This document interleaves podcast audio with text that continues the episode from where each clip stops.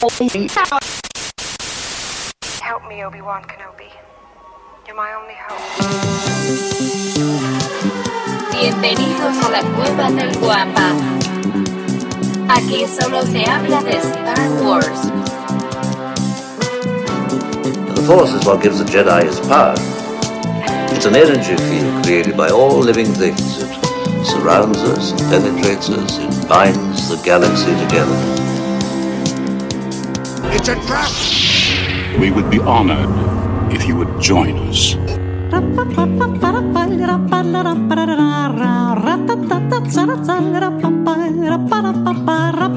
Muy buenos días, como les decía, muy buenas tardes, muy buenas noches. Bienvenidos al episodio, el episodio 107 de Hablando de Star Wars. Traído para ustedes por la cueva del Y bueno, lo llamamos el catedrático de Coruscant. Su temple es paciencia y sabiduría nos ha educado a los más necios del imperio. Él es el guardián de los holocrones en el borde sur de las galaxias. Él es el profe Robbie. ¿Cómo estás, profe? Muy buenos días. ¿Qué tal? Buenos días, buenos días. Muchas gracias, muchas gracias a los que ya nos están escuchando. Bien, todo bien, por suerte. Excelente, excelente, profe. Y bueno, si al escuchar su voz usted ahí en casita siente algo medio efervescente en sus entrañas, no se preocupe. No es el pollo echado a perder que, Es se, el que se comieron ayer. Tampoco es esa salchicha pasada que tenía usted en el refrigerador. No, señores, ese es su efecto. Es normal. Es lo que este caballero provoca en nosotros. En las canoas tiene fama de ser un santo redentor. El mandrake de San Valentín, el calimán del romance. Él es el segundo sol de Tatooine, arroba Lucifagor. Muchísimas gracias, pero este programa no sería posible, no podría llegar hasta sus closets, sus baños, sus escritorios, godines o donde sea que nos escuchen sin la mente siniestra, ya popularizado, siempre invitado, nunca igualado, Mandaloriano del corazón y aquel que en las redes sociales, discúlpenme un segundo, pero es que mi hija me pidió algo y me distrajiste. Una atenta disculpa, los hombres no somos multitasking y eso ya lo sabemos. Pero bueno, nuestro queridísimo Cid del Amor, aquel que hubiera traído tanta preocupación a tantas y tantas señoritas, eh, ahora que, que- que fue frágil su, su, ¿cómo llamarlo? No, porque no estuviste enfermo realmente. Afortunadamente. Pero bueno, aquel por el cual doblaran las campanas de un, no un par, tal vez un ciento de señoritas. Por ahí el señor arroba daumático. Muy buenos días. Y bueno, este, como les decía, bienvenidos al episodio 107. Ya estamos más para allá que para acá. Y sí, como dice el buen señor Lucifagor, efectivamente eh, estuve, eh, me fui a hacer la prueba apenas a ver si todo sale bien. El día de mañana es el, el- el- el día bueno.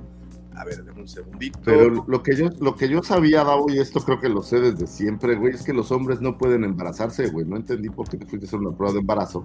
pues es que, ¿sabes qué? Cuando te- niño, güey. Lo que pasa es que cuando tienes todos los síntomas y- y- y, pues mira, si huele a pato, hace como pato, camina como pato, pues vamos a quitarnos la preocupación de encima, ¿no? Entonces, pues ya sabes, náuseas, dolor de cabeza. pues, te Son lombrices, Te Davo. preocupas. No, no, hombre, el señor Davomático traía preocupaciones covidianas propias de, este, caray. de este siglo. Sí, sí, sí, pero bueno, Se fue a, a cuidar. Por eso es que les digo todavía, cuídense, cuídense bastante. eh, no, no, no bajen la guardia, sobre todo en estos momentos. No hay que bajar la guardia porque es creo que el momento más álgido de esta enfermedad.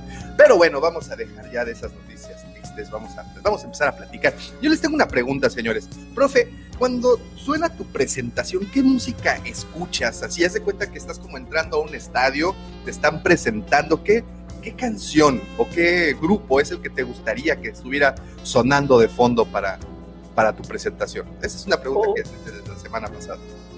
Pregunta difícil, no, nunca me, me puse a imaginar. Eh, ¿Un grupo cualquiera puede ser? El que te guste, ¿cuál te gustaría sonando? En, en- en la UFC o para los boxeadores o incluso los luchadores tienen estas canciones que les llaman el, el- el walk out, el- la, la- la canción que usan para caminar hacia el ring de batalla. La idea de Rocky, digamos, ¿no? Anda. Claro, exactamente, claro. exactamente. Este, No, a mí, a ver, uy, uy, uy. Y algo de cuando era adolescente, algo de Durán Durán, por ejemplo. Oh, Durán, este,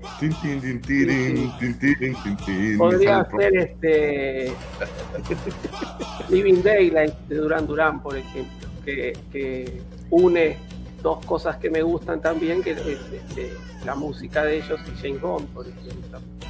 El tema de Living Daylight es muy lindo. Bueno, podría ser ese. O si no, cualquier otro de Durán Yo pensé medio- como en, el, como en el video, profe, de. ¿Cómo se llama? What, What Boys, creo que es la canción que salen todos pintados así como. Como en O el aquellos gol, tiempos. claro. claro. O el gremio de la serpiente también. Sí, uno de esos. Ahí estamos. Excelente, excelente elección. ¿Y tú, Lucifer? ¿Qué, qué canción suena al fondo cuando tu nombre suena? Sería algo más parecido a ¿Como cuando ves? ¿Has visto sale bailando Beetlejuice así? creo que sería una Tirirín, cosa. tirirín, tirirín, tirirín. Ah, no. Ah, no, esa es la de la Pero, máscara. pero si tuviera que elegir es, es muy difícil. Hay tantas canciones buenas, pero, pero creo que sería If You Want Blood de ACDC, pudiera ser. Ah, ah, vámonos. Muy bien, ¿eh? Muy buena, muy buena. Y, y tú, Davo, sería este. Eh, Patito Tuntún. You Got the Check, esta de.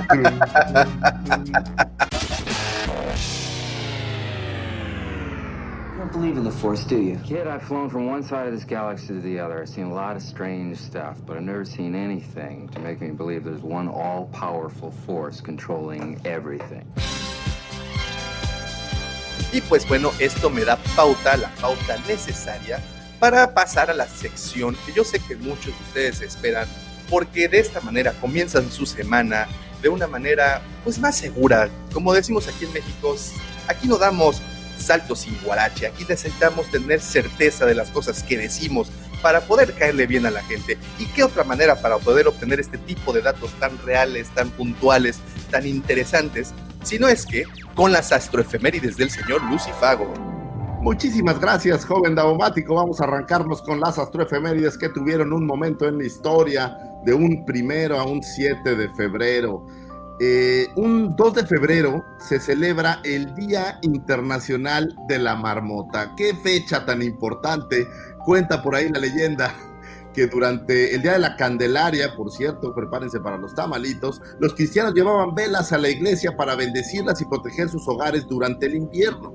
Con el paso de los años, este día religioso se asoció con el pronóstico del tiempo.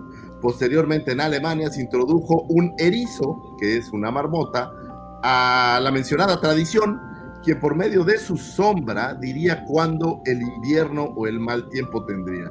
Lejos de que sea importante el Día de la Marmota, siempre me recuerda una película increíblemente maravillosa por ahí de 1993, eh, El Día de la Marmota, o en inglés Ground, eh, Groundhog. Groundhog Day, que salía por ahí eh, Bill Murray y Andy McDowell, y es una película de mucha reflexión cuando ya la ves de una forma un poco más, este, más profunda y que hay veces que creo que no nos sentamos a reflexionar en lo que hacemos todos los días para, para mejorar. Básicamente la película va de un tipo que tiene que hacer un día perfecto, o bueno, tiene que hacer un buen día para poder salir del mismo día y si no hace un buen día, hace un loop y regresa nuevamente al, al mismo día. Muy recomendable. Básicamente por eso, más que por el Día de la Marmota, me recordé esta efeméride. Un 3 de febrero de 1959 nace Jimmy V, quien fuera el actor que le diera vida para, digamos, la nueva ola de cinta de Disney a nuestro queridísimo R2D2, her- heredando ahora sí que las glorias de Kenny Baker. eh, y es, es interesante cómo con toda esta tecnología que tenemos ahora, siguieron eh, utilizando a una persona dentro de, de Artu en vez de utilizar 100% un, un no, no digo un androide, ¿no? Pero digamos que algo más, más mecánico. Eh, y curiosamente, este mismo 3 de febrero también se celebra el cumpleaños, nace en 1970 Warwick Davis, otro de estos actores de mediana estatura, diré, eh, quienes han sido muy populares gracias a la saga de Star Wars. Warwick lo recordamos en el papel de eh, Wicket para el regreso del Jedi. Y posteriormente por ahí lo vimos en Willow, Harry Potter y Leprechaun eh, o Leprecon. Y eh, también lo tuvimos en The Phantom Menace, dando ahí un, un pequeño papel. Y bueno, al final del día, yo creo que de todos los actores de mediana estatura, Warwick Davis debe de ser el más, el más prolífico, el más popular. ¿Sabes en cuál acabo de ver? No tiene mucho. En, en la película esta de Rey, la historia de Ray Charles, eh, aparece Mm. también ahí Warwick Davis, ahí en uno de los primeros bares que toca, en donde toca, bueno, que muestran en la historia. Pues es que el, el cuate tiene un chorro de películas. Cada vez que necesitaban a alguien que fuera de mediana esta- estatura, él era el bueno. Entonces, feliz cumpleaños 3 de febrero para todas estas eh, figuras de mediana estatura que están dentro de nuestra saga.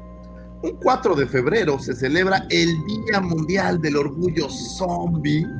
A que esa no te la esperabas, Davomático. No, no, no, no, no, esa sí es nueva. Yo pensé que eso era en noviembre o por ahí. Negativo, los zombies son una de mis criaturas favoritas. Y bueno, se celebra igualmente el cumpleaños pues de George Romero y de ahí es de donde viene el día de la celebración zombie, que es un día que prácticamente está hecho para que hagas algo relacionado con zombies, puedes disfrazarte y salir a la calle, puedes ver todo el día cintas de zombies o simplemente quedarte con una cerveza en tu sillón de Ah, en estado zombie.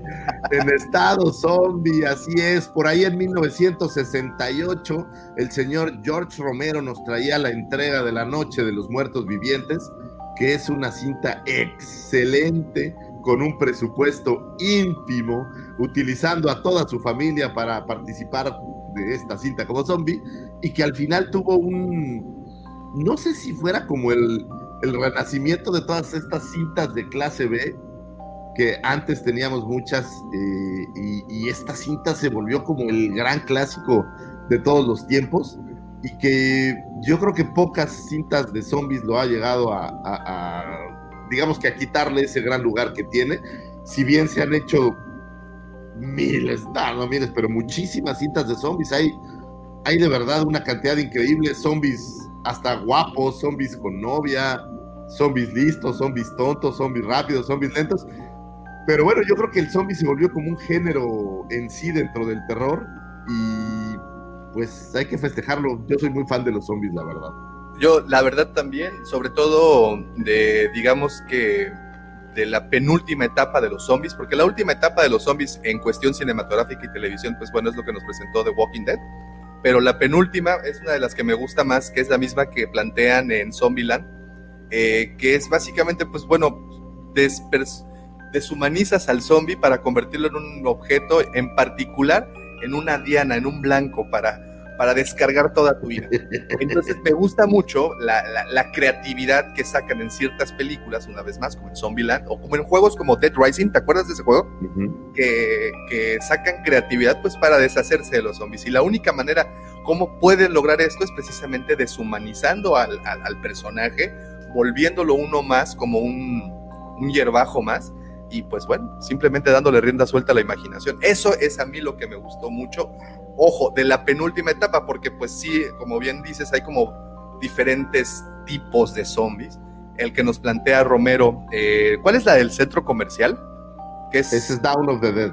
eh, hay- dos, ¿verdad? Hay dos. Ah, Bueno, hay como un reboot, sí. Sí, en- eh, esa me gusta mucho en particular. Esa por, pues, por- es Romero, por el amor de Dios. Ahí sí no hay, no hay, no hay de otro. Oye, me encanta en Zombieland, mi muerte favorita, porque tengo una muerte favorita de zombies, eso lo confieso. Con, mátalo con un banjo. Es excelente. Ay, no. Bueno, no, no, no hay. No. Y, y para eso, pues bueno, Zombieland, las dos películas, porque las Sí, dos están, tienen. están- está- tienen este, este humor sarcástico que está muy divertido. Y pues con zombies, ¿qué puede, ¿qué puede haber mejor que eso? Y fíjate que curiosamente Down of the Dead también es una de mis, de mis favoritas. Es que te digo, tiene como comedia, eh, drama, o sea, sí está, tiene algo bueno, tiene algo bueno pasando ahí. Así es. Y vámonos a un 4 de febrero, no, perdóname, un 5 de febrero de 1901 nace Marjorie Eaton.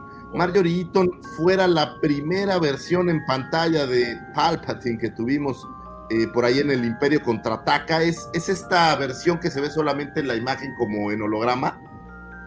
Y por ahí alguien te acuerdas que nos preguntó algún día que quién sería el personaje o la persona relacionada a Star Wars más vieja o que nació eh, más viejo, bueno, pues Marjorie Eaton nace en 1901 y yo creo que debe de ser efectivamente de las personas más, eh, o bueno, que nacieron, no sé cómo decirlo porque ya falleció, pero de las personas más antiguas, digamos, que Pues- estuvieron relacionadas directamente con la cinta o con la saga, ¿no? Ah, Aquí viene la pregunta, ¿quién habrá sido más vieja, Marjorie o el orangután que le prestó sus ojos?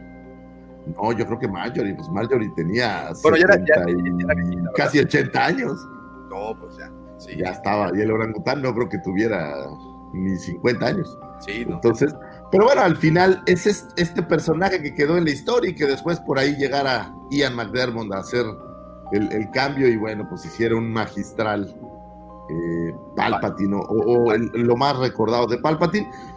Y bueno, nadie pensaría que Palpatine realmente era una, pues una mujer, no por ser mujer, sino porque era una señora ya grande de edad y que pues normalmente no, no estás como muy consciente, ¿no? Siempre piensas que Palpatine es el mismo actor, que es esta magia que tiene Star Wars, que han logrado guardar que no haya cambios en los actores. Lo podemos ver con gente como Harrison Ford, que pues lo tienes en toda la historia y lo hicieron ver eh, cómo, cómo creció y cómo se hizo viejo ya para las, las entregas de Disney. Y esa parte está, creo que está buena, poder guardar al actor por tanto tiempo. Antes no sé si se hacía tanto, me parece que antes sí podían como jugar un poco con los actores. Ahora, ahora es como pecado mortal que los cambien. Bueno, vamos a ver ahora que Johnny Depp salga eh, de estas cintas de animales fantásticos y traigan por ahí a. No me acuerdo a quién iban a meter. Pero bueno, vamos a ver si, si esto les, les funciona. A, a mí lo que me dio mucha risa en la semana, eh, el profe puso un comentario en uno de los videos de, de YouTube que sería buenísimo ver una figura de Grido en tacones. Creo que sería Es- bastante perturbadora, pero sí la compraría. estaría bueno. Una, una exclusiva, hacer una exclusiva de la cueva del Guampa, por ejemplo. Lo vamos a trabajar, lo vamos a trabajar, vas a ver. Oye, lo que sí creo que en algún punto suceda es que empiecen a darnos estos personajes. Mira, ya lo tuvimos con las figuras navideñas, pero creo que van a empezar en algún punto a darnos uno que otro personaje de estos que no son propiamente de la cinta, pero el güey del micrófono.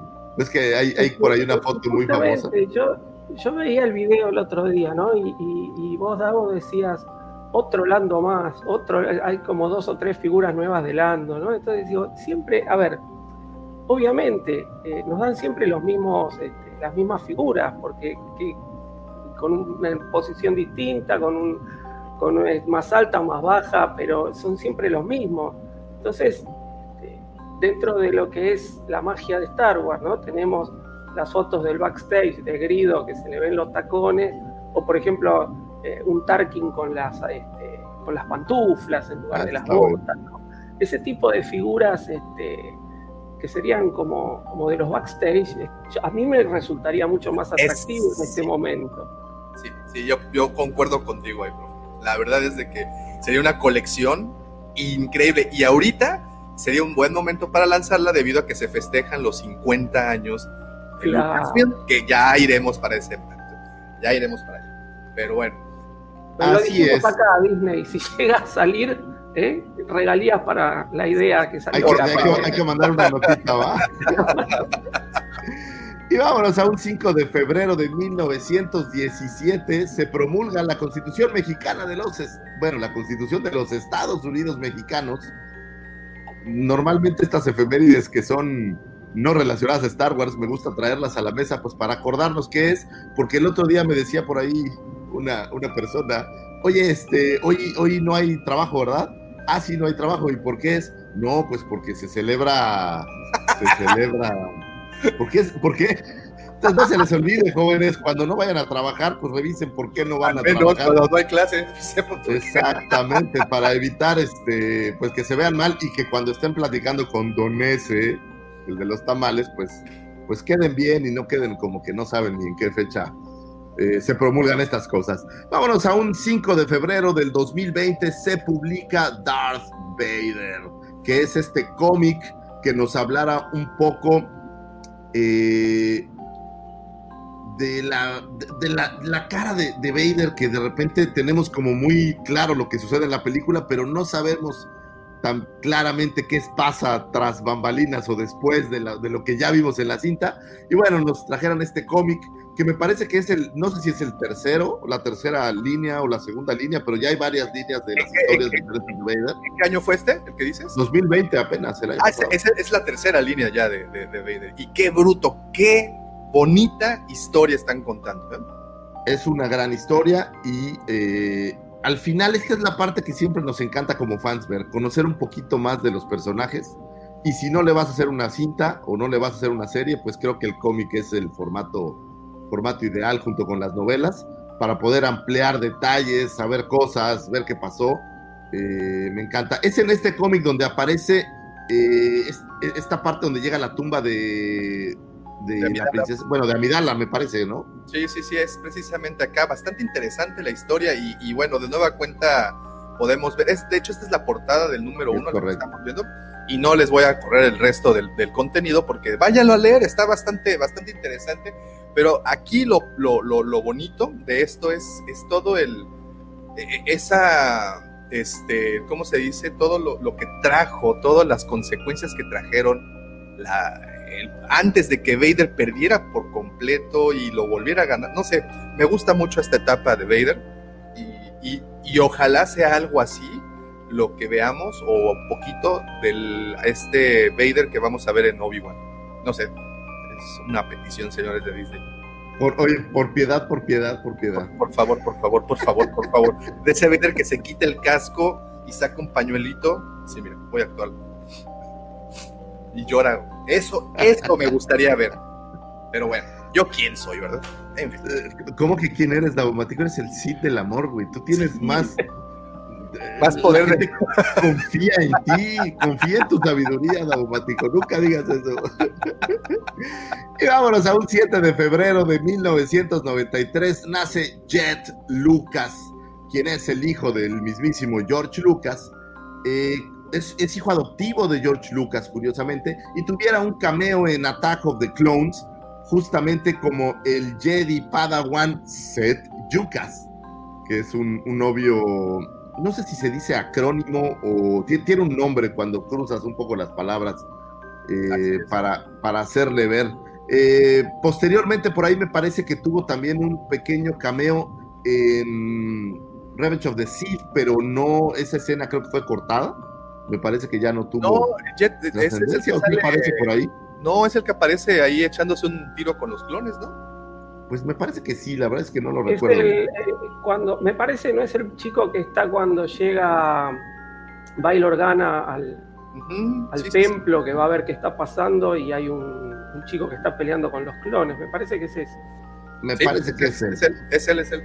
Y bueno, Y y perdón, perdón que, que interrumpa, y curiosamente lo que decías, profe, aquí, de sacar eh, figuras que no precisamente sean parte de los personajes, y creo que Jet Lucas fue de los primeros que tuvo ese tipo de, de- de figuras. De hecho, hay por ahí un pack, ¿no? Lucifagor, en donde sale toda la familia de, de George La Lucas. familia Papadopoulos me parece que se llama la versión de George Lucas, que es el varón, no, el varón Papadonio se llama. Papá Y aparecen, sí. aparecen todos los, eh, él y sus hijos.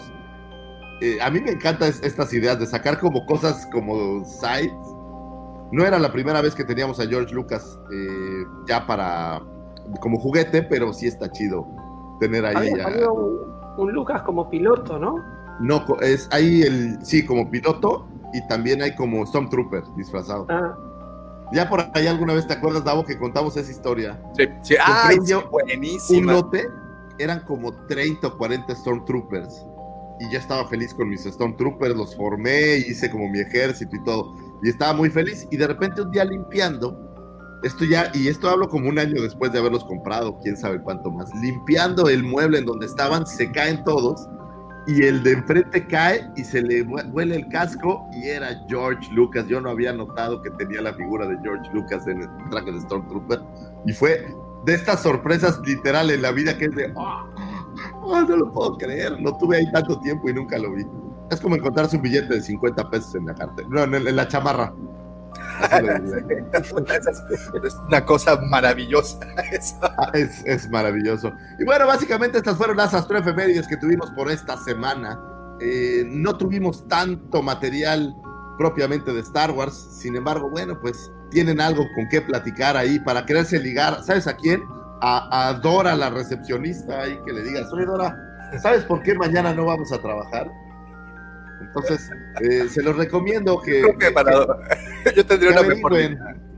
No, no, no, no, no, ¿qué pasó? No, pues yo decía, oye, Dora, que a ti te dice la exploradora. No, no, no. Oye, no atentes en contra de Dora la Exploradora, que fue el personaje favorito de mis hijos por algún No, tiempo. no, yo, yo lo sé, yo lo sé, yo también, yo también tengo aquí a mis. No, ¿no es cierto que en las canoas había una Dora la Exploradora? Sí, sí, sí, sí, la trajimos de, de, del Amazonas, fíjate. Ah, Este, nos la vendieron, perdón, eh, ¿qué pasó? Oye, nos van a cerrar el canal. Raúl, güey, te dije Perdón, que esto no podía perdón, estar Lucifer, es aquí, que ya no lo vuelvo a decir. The Force is with you, young Skywalker. You are not a Jedi yet.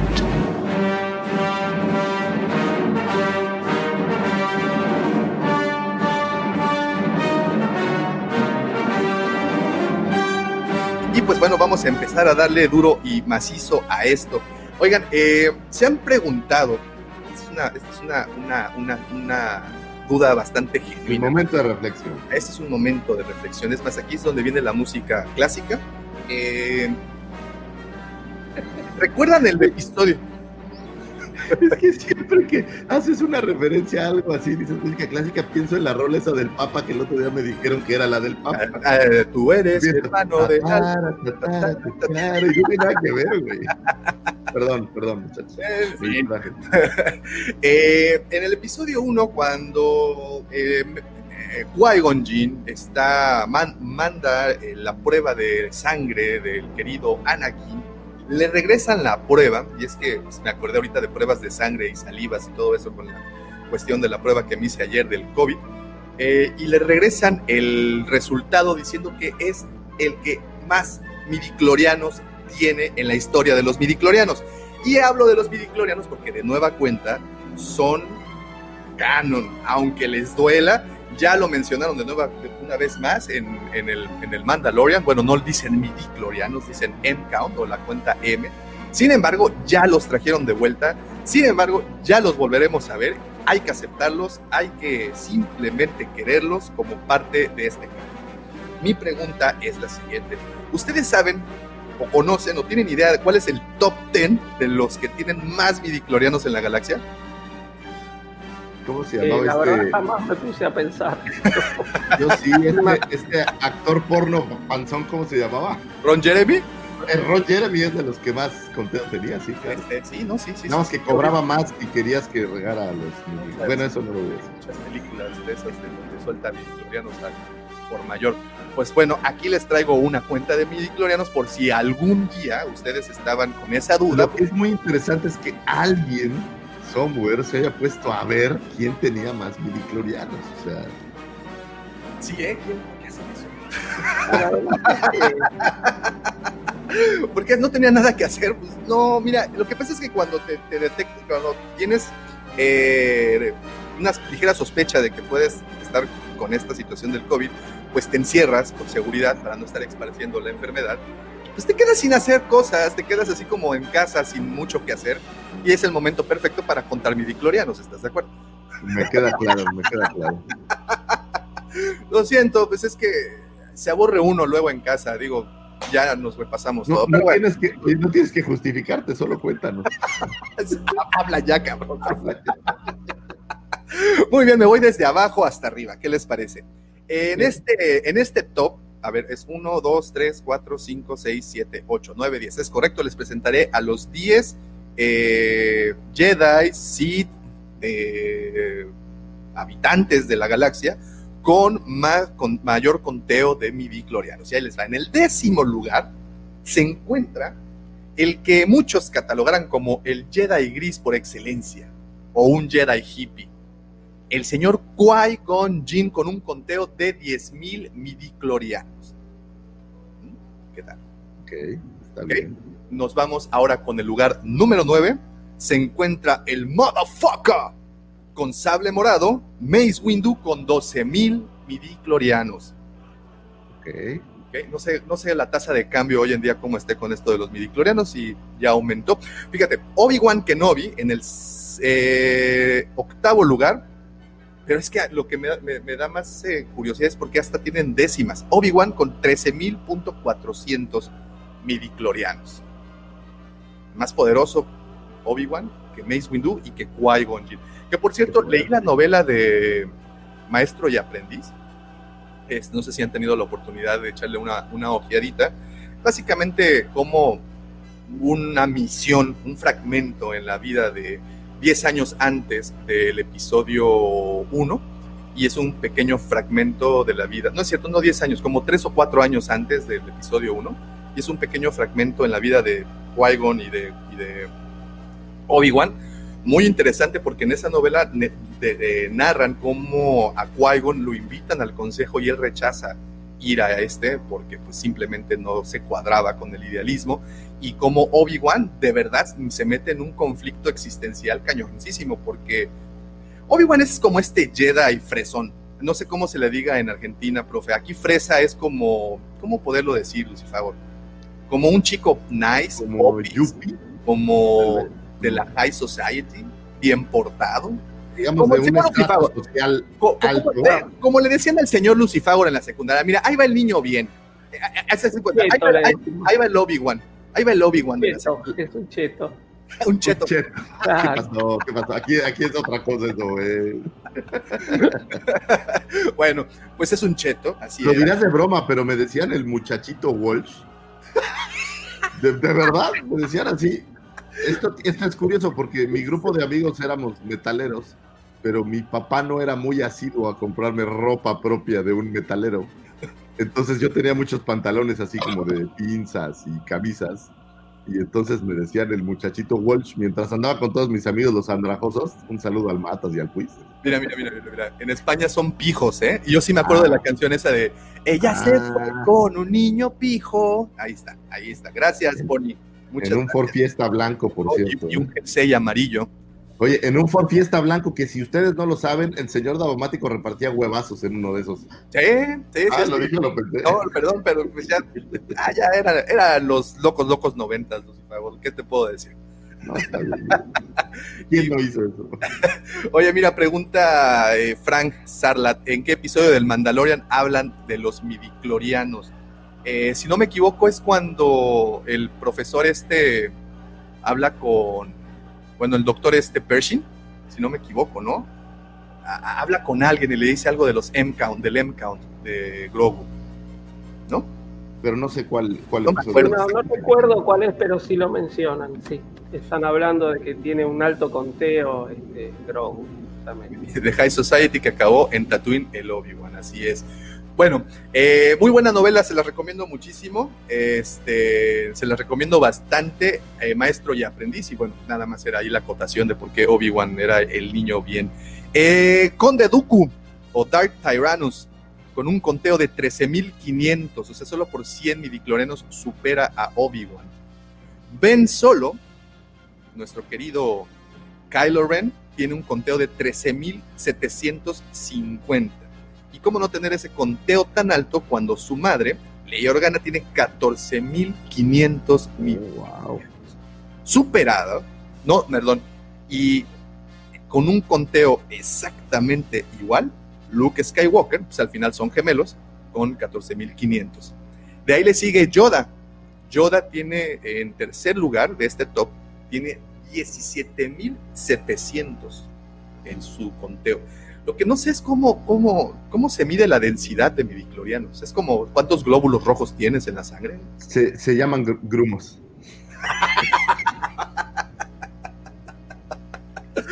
Ok, bueno. Cuando. No, este, no, no, no, no sé cómo explicarlo, la verdad. No, mejor no lo expliques así, déjalo. Digamos que cuando la sangre es muy espesa, así espeso, Sí, sí, espeso, sí, sí, sí, este, Coágulos, ¿no? es- se hacen grumitos y esos grumitos los, los metes al microscopio y Un día te explico. Sa- ah, ¿sabes quién es perfecta? Eh, Doña Carmen sabe, sabe contarlo, sí. Ella, ella, ella te dice a base de... Voy a ir a desayunar después, ya le anda poniendo calostro. Doña Carmen te lo puede decir así al puro tacto, así, mira, este, ah, sí, cinco mil midiclorianos. Mira, aquí nos responde el buen Mike, el episodio donde el chico de los jeans, ah, cuando atacan a la base imperial, es ahí cuando hablan del Lem Count, sí es cierto. Gracias, Mike, muchísimas gracias.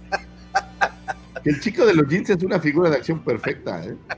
Sí, la- Justamente, sí, sí. ah, mira, aquí también el capítulo quemando cara y carga, entran al laboratorio que hacen explotar en Nevarro. Ahí está, gracias, Giancarlo, muchas, muchas gracias. Bueno, ok, ya para terminar este conteo tan, tan este, escatológico. midichlorianos. En el segundo lugar, Darth Sidious o el Emperador Palpatine, como quieran llamarle, 21.700. Pues así supera de Yoda a, a Sidious. De hecho, ¿qué? Son 3.000. Sí, exactamente, hay una diferencia de 4.000 midichlorianos. Y bueno, ya en el primer lugar, como ya sabíamos, Anakin Skywalker o Darth Vader con 27.700 midichlorianos. Y pues esa es la cuenta. Ahora es, es la cuenta de los que han medido, quiero suponer, o sea, porque Ah, deben de tener criaturas como el Bendu, que deben de tener un madral, pero pues nadie sabe cuántos tienen realmente. Sí, sí, sí, sí. Mira, como dice aquí el buen Luis Rico, con razón Leia pudo hacer la de Mary Poppins. Sí, pues imagínate, midichlorianos así a... a- Oye, a- yo, yo pensé que, que, que Rey iba a aparecer ahí con un conteo de 380 mil millones de midiclorianos. pero no. A ver, Rey cura, Rey teletransporta, hace telequinesis, hace todos los trucos mentales que te imagines, vuela, Tira rayos también, ¿Eh? no, nos olvide- no nos olvidemos que tira rayos también. tira rayos, o sea, Rey hace de todo, es como, es como la Barbie de Star Wars, ha hecho de todo. Lo que pasa es que no había, eh, no estaban los registros médicos. Eh, Ah. así que Ahí en, en este. estaba perdieron los el archivos. nombre del planeta de Rey. Este, Perdieron los archivos junto a los de Ryan Johnson. Claro, Ah, cuando, los padres abandonan este, a Rey, este, se, se pierden los registros médicos. Ahí la, la, la libreta sanitaria, le decimos nosotros. La cartilla de vacunación aquí. Claro. del Seguro Social, aquí le diríamos.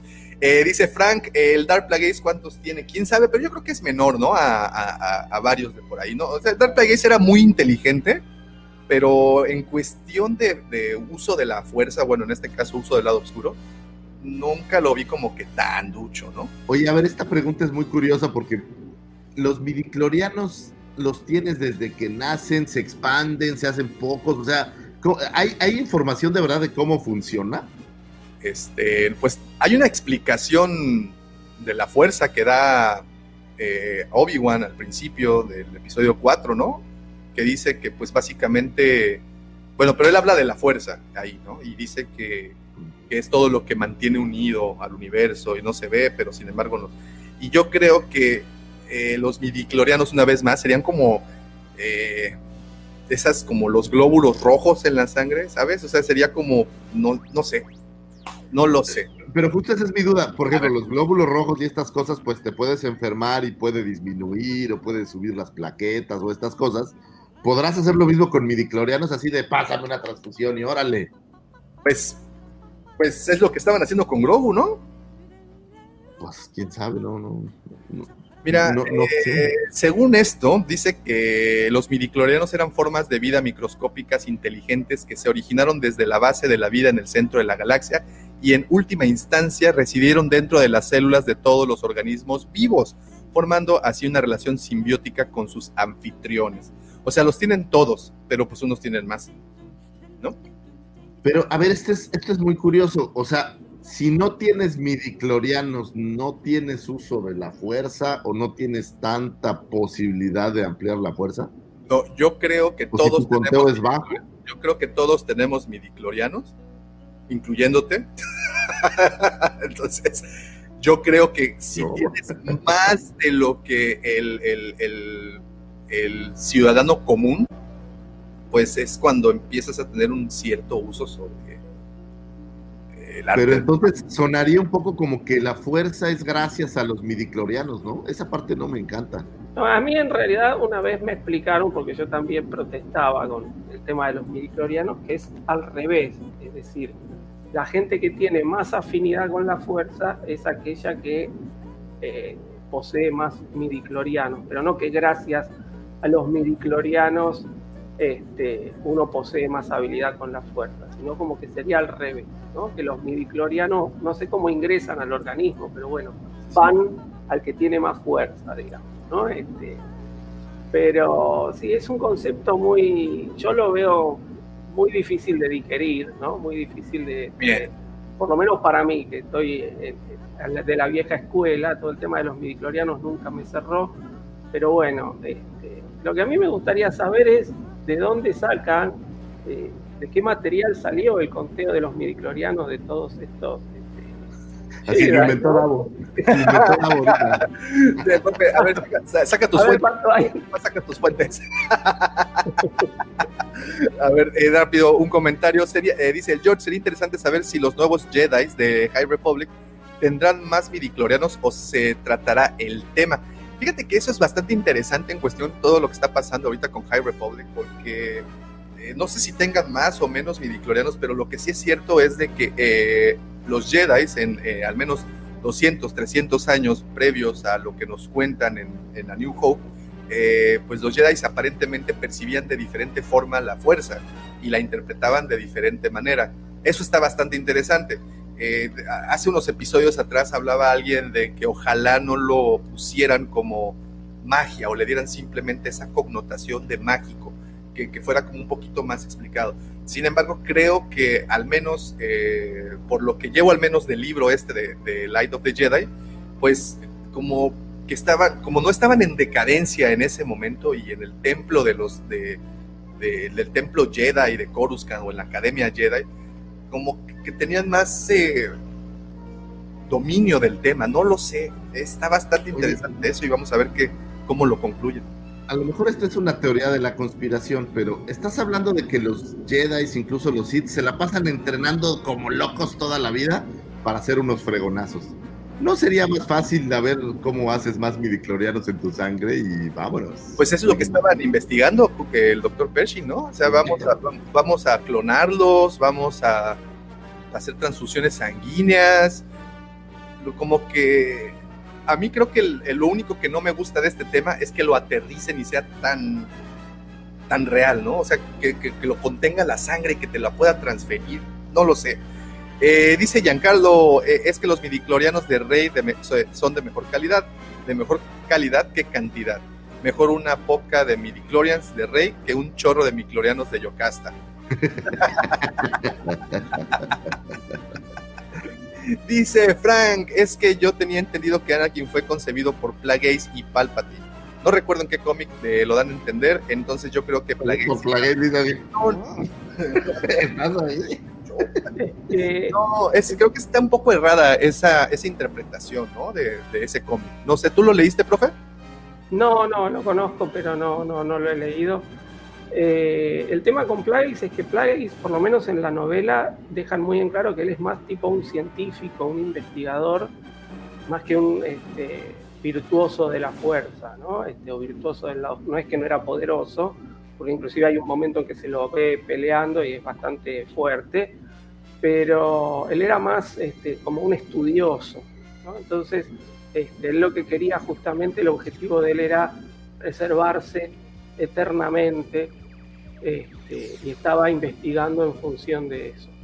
Eh, pero creo que al final, en algún, no, no sé si en ese cómic específico que mencionan, pero en algún lado se confirmó como que Palpatine había sido el, que influyó en los midi- tomando los estudios de Plagueis, que fue su maestro, es el que influye en los midichlorianos para, para crear a Anakin. Eh, no específicamente en ese cómic, yo me acuerdo, no lo leí, pero me acuerdo cuando salió que hubo como mucho, mucha controversia por el tema.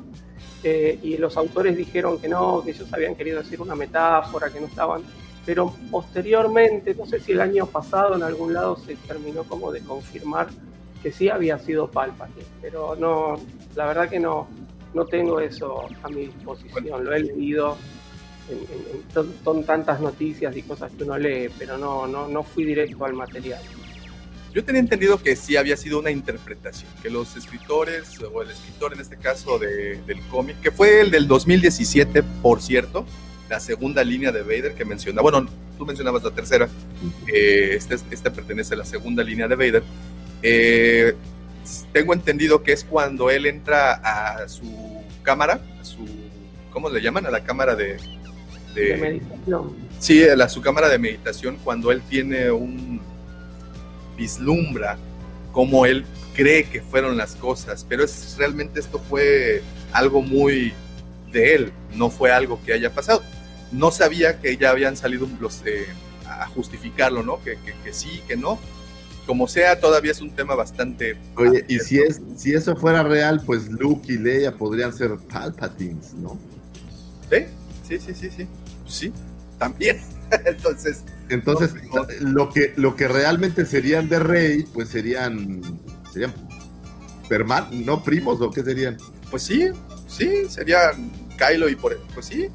No, Kylo no, Kylo sería ¡Oh! Kylo Kylo sería su tío. su primo, no, Kylo Su- no, su sobrino, su sobrino. Su, su- su- ¿no?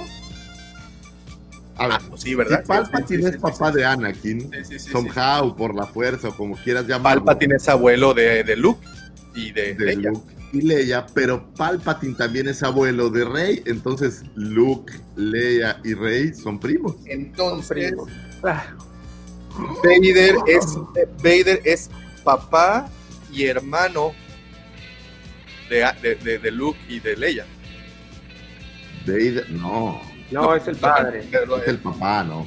Aquí el Ah, tema es que ah, ok. En- en- Vader es Ren es el hermano de Vader. de Rey. Rey es hermana de Vader. Rey sería hermana de... Como una no, hermanastra de Vader. no, no, porque eh, Rey nace de una mamá, ¿no? Ah, Que es tienes el- razón, tienes razón. Entonces, o Vader sea, es nace el del hijo de de. Palpatine. Entonces, Vader es tío de Rey. Es correcto. Ah, Ah, Claro. el hilo Qué negro, bueno que ¿eh? ya terminó la, la- la tragedia de los Skywalker, honestamente. ¿eh? La verdad me gusta mucho todo esto de la nueva república. Dice Apocalíptica, eso explica que eh, eso que dice Davo explica por qué Finn sentía la fuerza. Pues es que de alguna manera todos la sentían, ¿no? La explicación es- es- dice, es J.J. Abrams y el señor Ryan Johnson. Al final, eh, Star Wars es una simple telenovela, digamos, ¿no? Este, Anakin habrá perdido midiclorianos cuando le cortaron sus piernas. Se la habrá eh, evaporado eh, con tanto calor en Mustafar. Ese fue Mike, eh, fiebre del zombie, buenos días, ya con un cafecito en mano, saludos desde Pachuca, qué Pachuca, como dice, ¿cómo estás? Fiebre de zombie, un abrazote hasta Pachuca, ¿qué tal el clima? Eh, Rogelio, que la fuerza esté con ustedes, no Rogelio, que la fuerza esté contigo, Con todos nosotros. con todos nosotros. Luis Ramón, según se supone que Rey es la hija del hijo con clon fallido de Palpatine, tendría sus mismos midiclorianos, pero es muy rebuscado esa explicación. Yo también lo creo de esa forma. Pues sí, tendría, en teoría tendría, compartiría, ¿no? Esa, esa parte de la genética. El Jorge dice, me late un buen su stream, me caen de pelos, eh, me cae de pelos la hora desde temprano hablando de Star Wars. Gracias y saludos, lo que yo digo, y sobre todo en domingo. Ah. Sí, no vayan a misa, vengan mejor a oír nuestro show. Nos van a tirar la transmisión. Eh, Rey se besó con Kylo, son norteños. bueno, recuerda que también Leia y Luke se besaron, ¿no? A la prima se le, ¿cómo dicen? Davo, Sí. aquí en México. Se le pasan los midiclorianos. Eh, este, eh, dice, los midiclorians permiten la reproducción por mitosis, además de la forma tradicional. Eso es muy elevado. ¿Es pregunta? Sí, claro. Bueno, yo, yo lo que pienso, digo, no quiero sonar, sonar así como feo, pero yo no creo que Palpatine haya hecho mágicamente a Anakin. Pues llegó, más bien, le dijo, oye, Sh- Sh- Shimi, o cómo se llama la mamá, ven, mira, te voy a enseñar algo, Shmi, ven, te voy a decir, y, y tú sabes, una cosa llegó a la otra, y después la señora dijo, ay, yo no sé cómo pasó, pero yo creo que sí sabía, o sea, yo creo que sabía. Eh, dice Giancarlo sobre lo que dice Davo de que no gusta el tema de los midiclorianos porque vuelve el tema de la fuerza más científico y medible. A Lucas le preguntaron eso precisamente. Sí, yo también creo lo mismo, que eh, sería aterrizarlo demasiado, ¿no? Sería como eh, volverlo muy, muy real y pues... Pero piénsalo de esta manera, si no lo aterrizas se vuelve algo mágico que no es, digo, también la parte de que sea científico, creo que le da como bases más sólidas a la teoría en vez de que sea esta fuerza mágica cósmica que nadie sabe de dónde viene. Sí. Creo que también tiene su magia esa parte. Sí, sí, sí, sí, sí, sí. Y pues bueno, ese fue el tema de los midiclorianos. Digo, por si algún día se lo estaban preguntando, si tenían esa duda, pues también ahora ya saben quiénes tienen los 10 eh, o quiénes están en el top 10 del conteo de de, de midichlorians. Entonces nadie nos lo preguntó, pues, se los, se los pasamos. Ahora pareciera que el conteo solo es de lo que sucede en las cintas, ¿no? Sí, te digo que como tú dices, o sea, es lo que nos han mostrado o lo que los... Recordemos que los... Mira lo que dice George, una noche de copas generó a Anakin. esa es mi teoría. Una noche de, de, de líquido de batería. Este... Híjole, pues recordemos que Yocasta no tenía este holocrón con, en teoría, los niños que eran usuarios de la fuerza, bueno, que eran sensibles a la fuerza, no usuarios, perdón, sensibles a la fuerza. Y eh, pues de ahí se suscita una gran, gran aventura en, el templo Jedi. Entonces, pero no sé si eran niños que ya otro Jedi había localizado o otra persona había localizado y por eso tenían esta base de datos, o era así como más como cerebro de, del profesor Javier, que que, ¿sabes? No, no te tengo localizado, sin embargo, pues con este aparatejo puedo saber no, más o menos. sí sabían dónde estaban, o sea que sabían, ah, este niño, es más, ya seguro tenían su conteo de midiclorianos. Eh, esa es la cosa, que en teoría, en ese momento que conocimos a, el episodio 4, 5, 6 previamente, los Jedi ya estaban en decadencia desde el episodio 1, 2 y 3, ¿no? Ya venían, ya venía así como que presentando ciertas fallas el sistema. Entonces, eh, supongo que antes, por ese tema de la de High Republic, supongo que antes como que le invertían más a, estar localizando a estos niños y posiblemente por eso había más y ya después no tanto. Eso es, ojalá nos respondan estas dudas conforme pasen eh, las publicaciones. pero si era una labor constante estar buscando usuarios poderosos de la fuerza para entrenarlos y para enseñarles y bla, bla, bla. Digo, al final los Jedi era una suerte como de ejército que cuidaba y salvaguardaba que la galaxia estuviera en paz. Entonces, pues si eres un ejército, tienes que tener soldados. Y si tus soldados necesitan una característica especial, como es que sean usuarios de la fuerza, pues tienes que tener semillero. Pues sí.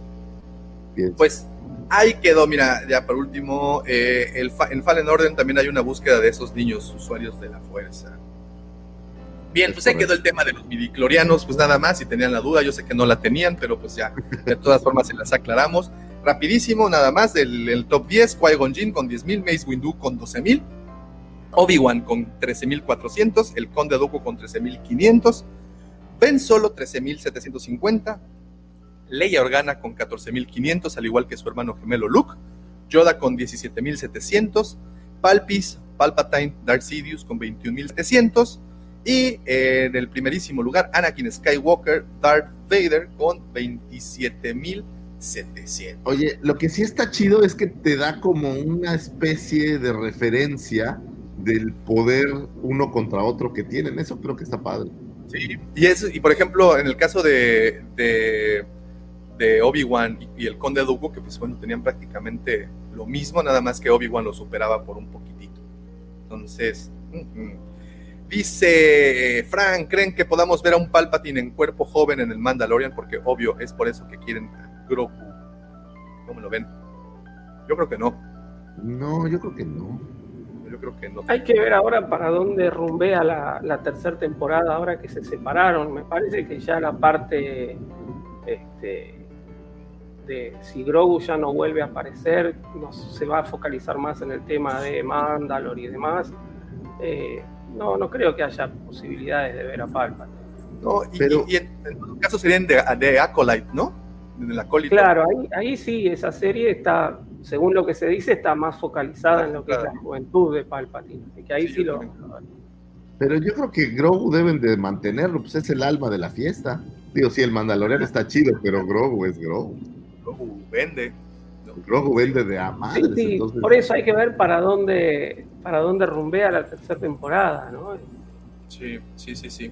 Es A mí me hubiera gustado, si esto era el cierre, eh, que se, se terminase ahí, ¿no? Es decir, ya que tenemos un montón de series más por venir, bueno, hasta acá llegó el Mandalorian, pero bueno, vamos a tener una más o dos más, vamos a ver este, si se vuelven a unir o no, o en qué se centra ahora nuevamente esta, este personaje. Lamentablemente creo que va a ser Vamos a rescatarlo. Y otros ocho episodios de Vamos a rescatar a Grogu. Oye, que Grogu se le escapó a, a Luke, entonces hay que ir a buscarlo. Porque algo así va a pasar. No lo pueden sacar de la escena. No creo que lo saquen de la escena. Pero a lo mejor le dan descanso de un año, ¿eh? Entonces, Eso también puede ser. a, a lo mejor no vemos a Grogu ni al mando durante todo el 2021, pero sí vamos a ver a Boba, lo cual es un buen cambio, si me preguntan. Pero no, no, hay, no está confirmado para octubre. La ¿El Mandalorian? temporada, O sea, fecha como No, no, no. confirmada. No hay nada confirmado. Y sí tenemos confirmado el estreno de... de El libro de Boba el Fett. Navidad. Ah, entonces creo que tienes razón. Ok, dice George, eh, este cotorreo de los midichlorians ya se volvió tipo Dragon Ball y su poder de pelea. Pues es que siempre tenemos que tener este tipo de discusiones, si no, no serían discusiones frikis. Eh, apocalíptica, eso de que el eh, los Jedi eran como guerreros de la fuerza me recuerda a los caballeros templarios. Creo que mejor ejemplo o mejor comparación no hay, porque al final es una es la fe armada, ¿no? Entonces, pues por ahí va. Sí, es uno. En un inicio los templarios tuvieron un propósito y luego los, mm, los mandaron a los mandaron a acabar. Igual, ¿no? Que también al final la fuerza te piden que tengas fe ciega en ella, como si, como digo, si fuera. a, a la, a la usanza de Dios. O sea, tú créele a la, a la fuerza, la fuerza te va a guiar. Haz de cuenta que es como si nada más le cambiaras el nombre. Pero pues, en- y, y entiendo que los templarios en algún punto sí, sí sentían a Dios, digo, dentro de estas cosas sí sentían que los ayudaba, yo qué sé, ¿no? Dice Marvin Alvarado, buenos días. Sobre MC en Clone Wars temporada 6, las Wheels le dicen a Yoda que los midichlorians son lo que conectan la fuerza viva con la fuerza cósmica cuando todos morimos. Así que todos tenemos midichlorians.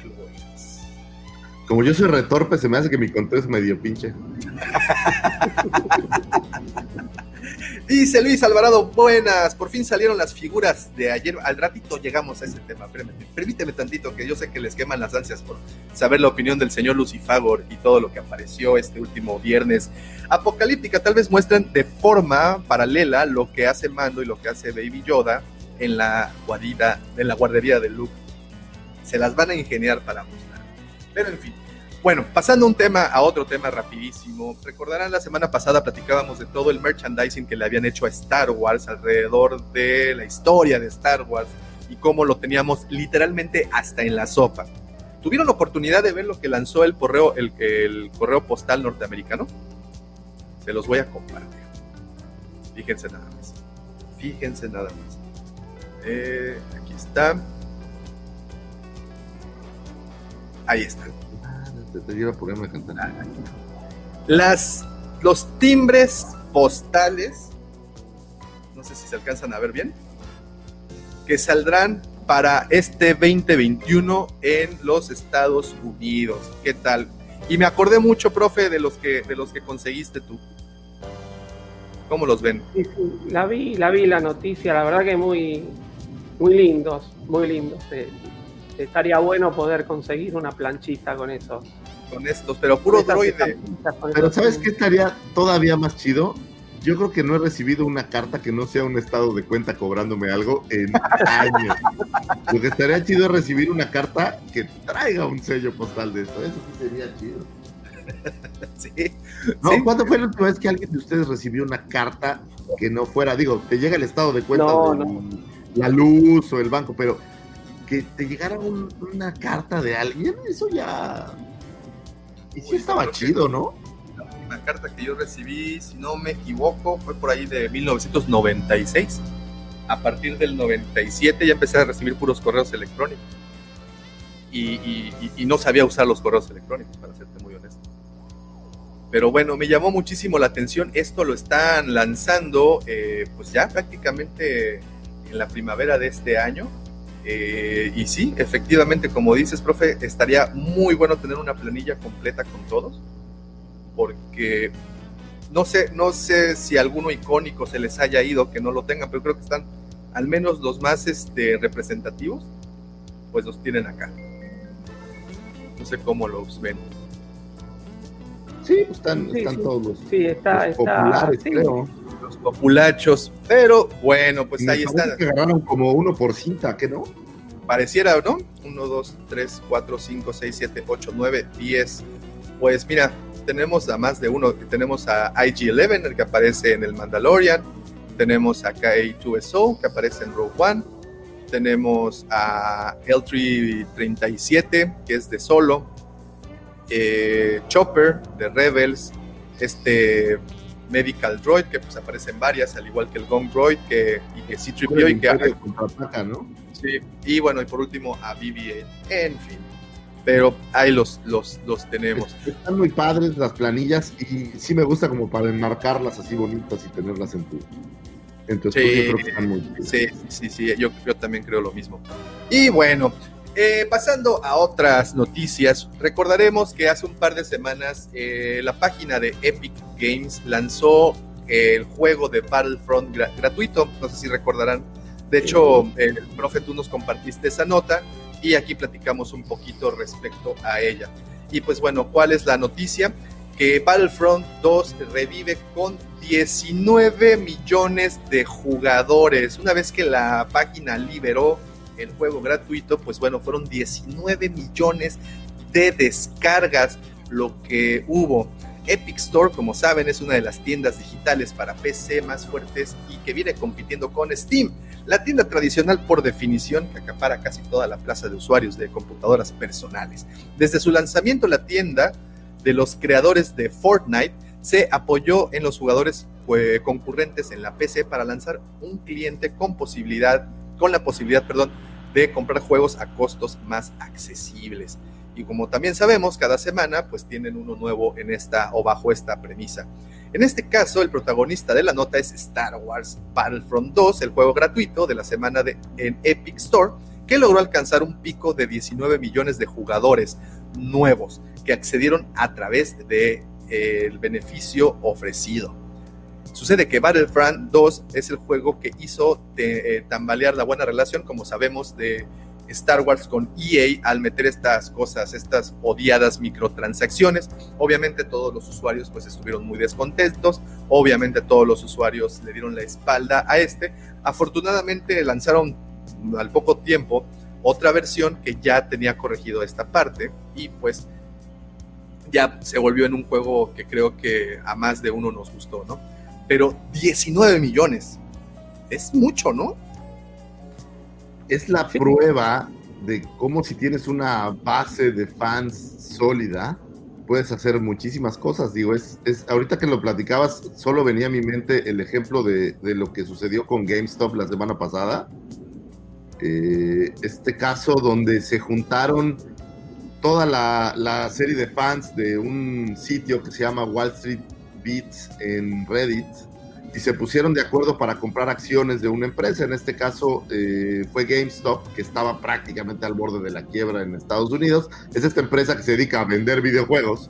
Y que Aquí sería muy bueno, perdón que te interrumpa, antes contextualizar, ¿no? ¿Qué, qué fue lo que y por qué llevó a GameStop a, a, a, a estos bajos, bajos niveles que tenían? Como, como bien comentabas, GameStop, bueno, para empezar, GameStop se levanta de las cenizas de Blockbuster. Entonces, es lo que ahí, quedó de Blockbuster, digamos. Que quedó de Blockbuster, es correcto. Y de ahí se levanta esta tienda que aún vendía en formato físico y que para muchos de nosotros, bueno, al menos eh, las oportunidades que había tenido de, de, visitar alguno en los Estados Unidos, que también sé que hay en otras partes, pero bueno, aquí en México al menos no, no, no llegó, ¿verdad? Aquí en México no hubo ninguna tienda. Según yo sí hubo, pero pues le, le, pasó como a Best Buy, me parece que no, la gente no, no, lo, no lo aceptó nunca o nunca lo, lo hizo suyo, vamos. Y, y pues eh, la combinación entre que los usuarios ya eh, prefieren las descargas digitales o el contenido digital, que ya lo tienes. no es que prefieras, yo creo que es la inmediatez de este siglo. O sea, ahora todo es inmediato. Entonces no es lo mismo esperar a que llegue tu cartucho, tu disco, e irlo a, esperar a que llegue a la tienda, comprarlo y traerlo, a que ya lo tengas predescargado y el día que se libera simplemente prendes tu Xbox y ya está ahí. Sí, esa es una Además, por ejemplo, ¿no? A mí siempre me gustaron más las consolas que la PC para jugar. Para mí la PC es una herramienta de trabajo y la consola la, uso para jugar, ¿no? Eh, y al principio era por las facilidades. Si yo quería jugar en la PC, tenía que esperar que se instale el juego, que se descargue el material, que las actualizaciones, que yo... En la consola ponías el disco y arrancaba, ¿no? Entonces, ahora ya no es así porque vos ahora compras un disco de cualquier juego, lo pones en la consola y tenés que esperar que se descargue, que se bajen las actualizaciones. Es lo mismo que pasaba antes en la PC. Entonces, si uno tiene una, tanto sea una consola con un disco rígido potente o como una PC que digamos tiene las características necesarias para, poder jugar, eh, la relación eh, instalación del juego y precio es mucho más accesible el digital que el físico, porque además estamos en la misma. Tenemos que seguir instalando material ya habiéndolo comprado en un disco. Pero la, velocidad ahora, por ejemplo, eh, los juegos nuevos de Star Wars ya los descargas un mes antes y el día que se libera ya está ahí, o sea, literal, prendes y ya juegas. Eso creo que te da la ventaja de, evitar la, el periodo de instalación, digamos. O sea, es muy rápido. No, y además eliminas la piratería. O sea, lo tienes a primera mano. Pues, entonces, bueno, entre comillas, ¿no? No le, no le pierden tampoco tanto. Pero bueno, de regreso con esto de GameStop, pues ya también una, pues ya es la preferencia o la inmediatez y dos, la combinación con la pandemia en donde las tiendas físicas pues tuvieron que cerrar las puertas. Entonces esa combinación pues llevó a que las acciones de la, porque además GameStop está en la bolsa de valores, está en Wall Street. Entonces eh, la combinación de esos dos factores hicieron que pues las acciones bajaran a lo más profundo del averno. Y ahora sí, ahí viene lo que empezabas a contar se ponen de acuerdo estos cuates en Reddit para comprar acciones de GameStop. Es una, el cuate tiene una base como de 1.4 millones de seguidores. Eh, obviamente siendo algo relacionado con Wall Street, pues son seguidores inversionistas, a lo mejor no de este calibre enorme, pero todos pequeños inversionistas. Y se ponen todos de acuerdo para comprar de manera brutal acciones de, de GameStop. Y esto genera que el precio de la acción suba por ahí estaba leyendo entre un 300 y un 400% del valor original. Pero adicional a esto, le dieron en la madre, literal, a los grandes fondos, porque en Wall Street y en las bolsas de valores puedes apostarle a algo diferente. En vez de apostar a que la acción va a valer más, puedes apostar a que la acción va a valer menos y tener ganancias de las pérdidas de una acción. Y entonces a todos estos grandes jugadores que le apostaban a que la acción iba a tener menos, que era realmente lo que la gente estaba metiéndole dinero, pues les pegaron durísimo porque la acción empezó a subir. Entonces estos güeyes tuvieron que vender porque de otra manera hubieran perdido o asumido muchas más pérdidas y esta base de, seguidores siguieron comprando más acciones. Entonces la acción se fue por los cielos. Tengo el dato de GameStop en su momento de mayor lucidez, que eso fue en el 2007, cada acción llegó a valer 66 dólares. Y esto fue lo más alto que estuvo cotizada en el 2007 y que fue su mejor momento hasta ese entonces. Eh, en el 2020, pues después de todo lo que platicamos, cada acción llegó a valer hasta 3.5 dólares. Tremenda pérdida, ¿no? Y para el 2021, posterior a todas estas acciones, la, cada acción llegó o está valiendo 300 dólares. Exacto, pero aquí tienes un problema serio que es lo que están ahora discutiendo y se vuelve una bronca. Tienes una acción sumamente cara de una empresa que no es rentable y que tarde o temprano va a quebrar. Entonces se, se, vuelve como una burbuja en donde a la hora que quiebre, pues todas estas acciones no valen nada. Ese sí. es, el, ese es el, el, el, problema. Sin embargo, toda esta gente que le entró a este rally, pues hizo muchísimo dinero. Y traen todo un tema al respecto sobre si esto se vale o no se vale. Pero al final del día es la unión de muchas pequeñas partes para lograr un, un, un, fin grandotote, en este caso que fue pegarle al, al modelo y al sistema de Wall Street. Bueno, y, de lo que hablan es de este gran troleo, ¿no? Un troleo masivo en donde, como bien comentas, usuarios de Reddit, de esta sana y multicultural y, y multitemática este, red, que la verdad a mí me gusta mucho entrar a los Reddits, creo que han, han tratado temas bastante interesantes. Eh, pero bueno, cómo trolearon a Wall Street, cómo, cómo lograron, como bien dices, unirse. Y lo más interesante fue que todo esto se hizo con una aplicación, toda la compra, todas estas compras se hicieron con una aplicación que se llama Robin Hood. Eso es lo que más, o sea, es para mí la mejor broma de todas las bromas. Y al final es una terminó, ironía, ¿no? es una super ironía. Entonces terminó siendo todo esto, pues obvio ya al momento se creó esta ley para prohibir la venta de acciones de GameStop. Y así lo como... Que, lo que siguió también estos güeyes dijeron, bueno, ahora vamos con quién. Y empezaron con la cadena de cines AMC, que también estaba por los suelos. Y empezaron a levantar. ¿Y qué dijo Wall Street? Cierren las cortinas. Y de, detuvieron las eh, cotizaciones y transacciones de estas empresas. Porque Blackberry digo, también, sí, ¿no? a BlackBerry también estuvo, hubo como cuatro. Y, y, al final, digo, para Wall Street, pues son pérdidas porque la gente le apostaba al, a que estas empresas van a, van a tronar. Mira, aquí el George nos pone, el concepto fue la compra en corto de las acciones, que es un préstamo de estas, esperando que al revenderlas, una vez que se dé el cambio de precio, se puedan vender y generen una utilidad. Y aquí la utilidad nada más es para los, los shorts o los inversionistas estos, los short de investors que les llaman. Hay una película incluso al respecto, ¿eh? Entonces, o sea, sí no, es... es muy interesante, es muy interesante. Y concluye lo malo es que Robin Hood bloqueó a los pequeños inversionistas o a, las invers o a los inversionistas aficionados. Bastante interesante todo este tema. Muy, muy interesante. No, imagínate cuánta lana no costaron estas cosas, ¿no? Ese es el...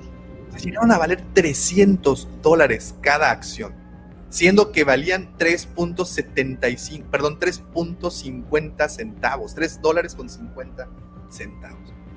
¿Y por qué nos interesa a nosotros? Y bueno, dicen, a ver, ¿por qué están hablando de GameStop y de Wall Street y de Reddit? ¿Qué, qué nos interesa a nosotros fanáticos de Star Wars? Bueno, eh, como ustedes saben, GameStop es esta cadena de tiendas eh, que distribuye videojuegos, pero no únicamente videojuegos, también por mucho tiempo ha estado distribuyendo coleccionables en general, no únicamente de Star Wars, sino de otras muchas franquicias más, pero en particular para Star Wars, pues durante no sé cuántos años nos han entregado exclusivas, figuras coleccionables exclusivas de esta tienda.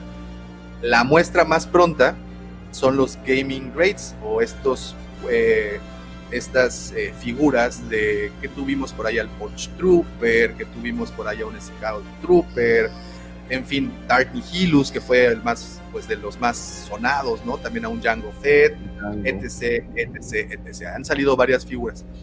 Si esta tienda se va, lo cual creo que va a pasar, no, en muy, no, en, no va a tardar tanto en que esto ocurra, ¿qué va a ocurrir? Estas exclusivas, obvio, pues van a, van a terminar desapareciendo o se las van a terminar dando a alguien más que aquí la única... 400% su valor también. Van a subir 400% su valor. Que yo creo que el movimiento más natural de esto es que pues ya se digitalice toda, toda, eso, toda esta tienda y pues... Ya, ahora lo tienes con, con Xbox, tienes la versión de Netflix de Xbox. Compras tu membresía y tienes todo un catálogo de juegos para, para jugar sin tener que comprar cada juego de forma individual. Yo creo que esa es la evolución de, de, del rollo. Así es, dice Giancarlo. A desaparecer las tiendas que tengas, eh, o sea, es como el Spotify de videojuegos, pues van a desaparecer la compra de discos individuales, ya, ¿no? Ah, ya, pero sí, pues sí. Es que ese es el, ahí vamos, ¿no? Eh, lo que dice Lucifagor es verdad. Y no es un tema viejo. Las burbujas financieras surgen cada cierto tiempo. Recordemos la burbuja de las .com o de bienes y raíces también. Es que hay para todo, ¿no? Y es que mientras vaya evolucionando el mercado, pues esto va a seguir ocurriendo. Es, es así. Es parte de, pero a mí lo que más me, me gustó de esta idea es, es cómo puedes juntarte con un millón de personas que son afines a lo que tú disfrutas o a ti te gusta y generar todo un movimiento al respecto. Digo, lejos de la parte de si hicieron bien, mal, lo que sea, eh, cómo, cómo cuando la gente se junta puede hacer cosas muy interesantes. Eso creo que es, al menos en, en, mi cabeza, es de lo más rescatable y de lo que a veces en este mundo se nos olvida un poco, que la unión hace la fuerza, sin duda alguna. Creo que en, en, en ese tema hemos satanizado en muchas ocasiones a las redes sociales y no les hemos dado también el mérito que se merecen. Recordemos la primavera árabe, que fue pues básicamente fue un movimiento un movimiento que surgió en redes y así como surgió ese han surgido otros muchos movimientos que, pues efectivamente la, la, la gente tiene es una herramienta perfecta para unirte con otras personas con tus con tus mismos ideales o con tus mismos intereses ¿no? creo que esa es una ventaja bastante fuerte y es un arma de doble filo también. ¿no? Hay que estar con mucho, mucho cuidado. Cuando Mira, eres un, un, gran proveedor, es muy importante portarte bien porque en las redes te pueden, te pueden destrozar. Así es, así es, así es. Y cerramos el tema con el comentario del buen, bueno, uno, uno antes. Eh, dice Apocalíptica, yo creo que van por ese lado. Compran barato, lo cual es un riesgo para luego aumentar y así invertir en bitcoins. Otro tema ese de los bitcoins y las, y las criptomonedas. Eh, y cerramos el tema con el comentario del buen George. Xbox se ha enfocado más en su membresía Xbox Game Pass, P, eh, PlayStation a los juegos de AAA y Nintendo en la portabilidad. Pues cada, cada, cada uno ¿no? ha tenido Pero ahí su... Al final, ¿sabes qué le falta a la membresía, por ejemplo, de Xbox para ser perfecta? este tema de, de, creo yo, hacerlo en streaming en vez de que descargues el juego, porque tienes la membresía, pero todavía tienes que descargar el juego. Y yo sí, creo sí. que va a llegar un punto en este mundo en donde literal compres la membresía y te metas a un servidor en algún lado y lo estés jugando y ya ni siquiera tengas que tener eh, espacio en disco o algo para guardar ahí el juego completo. Creo que ese pudiera ser un futuro. Bueno, en PC ya se hace. En PC está. Ya tienes eh, Steam, ¿no? El tema del streaming con los juegos. Igual, obviamente, ¿no? Hay que tener una conexión bastante rápida, una conexión de internet bastante rápida, pero ya no necesitarías tener una PC con todas las características elevadas para poder hacer funcionar un juego, ¿no? Eh, pero sí hay, hay para PC ya plataformas de streaming. Es cierto. Pues bueno, muchísimas gracias a todos los que están comentando. Les recuerdo, eh, este, este livecast sale el día lunes en su versión podcast. Lo pueden encontrar por Spotify, lo pueden encontrar por Apple Podcast, Evox o por la distribuidora de podcast de su preferencia.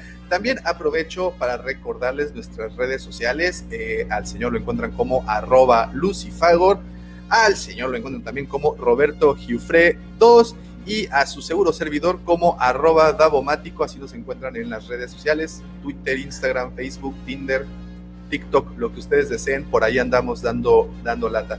De nueva cuenta, los invito a visitar la cueva del guampa.com, como saben es la página de nuestros patrocinadores y ahí podrán encontrar todas las figuras de acción y coleccionables de Star Wars. Si usted está buscando algo, créame, esta es la página que ustedes están buscando. Además que, eh, pues, se los garantizo, el Sith del Amor y la Commander Rose estarán respondiéndole cada uno de sus mensajes Ay. y acompañarán a su paquete, o sea, el que pida, ojo, el que pida, no, no, no vayan a pensar, eh, hasta que usted lo tenga en sus manos. Así es que visiten la cueva del guampa.com.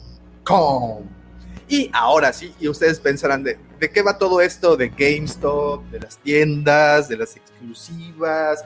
Pues bueno, como ustedes saben, este pasado viernes 29 de enero del 2021 tuvimos el primer Fan First Friday que es esta estrategia creada por Hasbro y su apartado Hasbro Pulse para hacer llegar los nuevos productos y lanzamientos a todos sus clientes. ¿Qué digo clientes? A todos sus amigos queridos de Hasbro. Que cómo nos quiere Hasbro, ¿verdad, Lucifago? Nos ama. Nos adora, pero adora más nuestro dinero. Así es.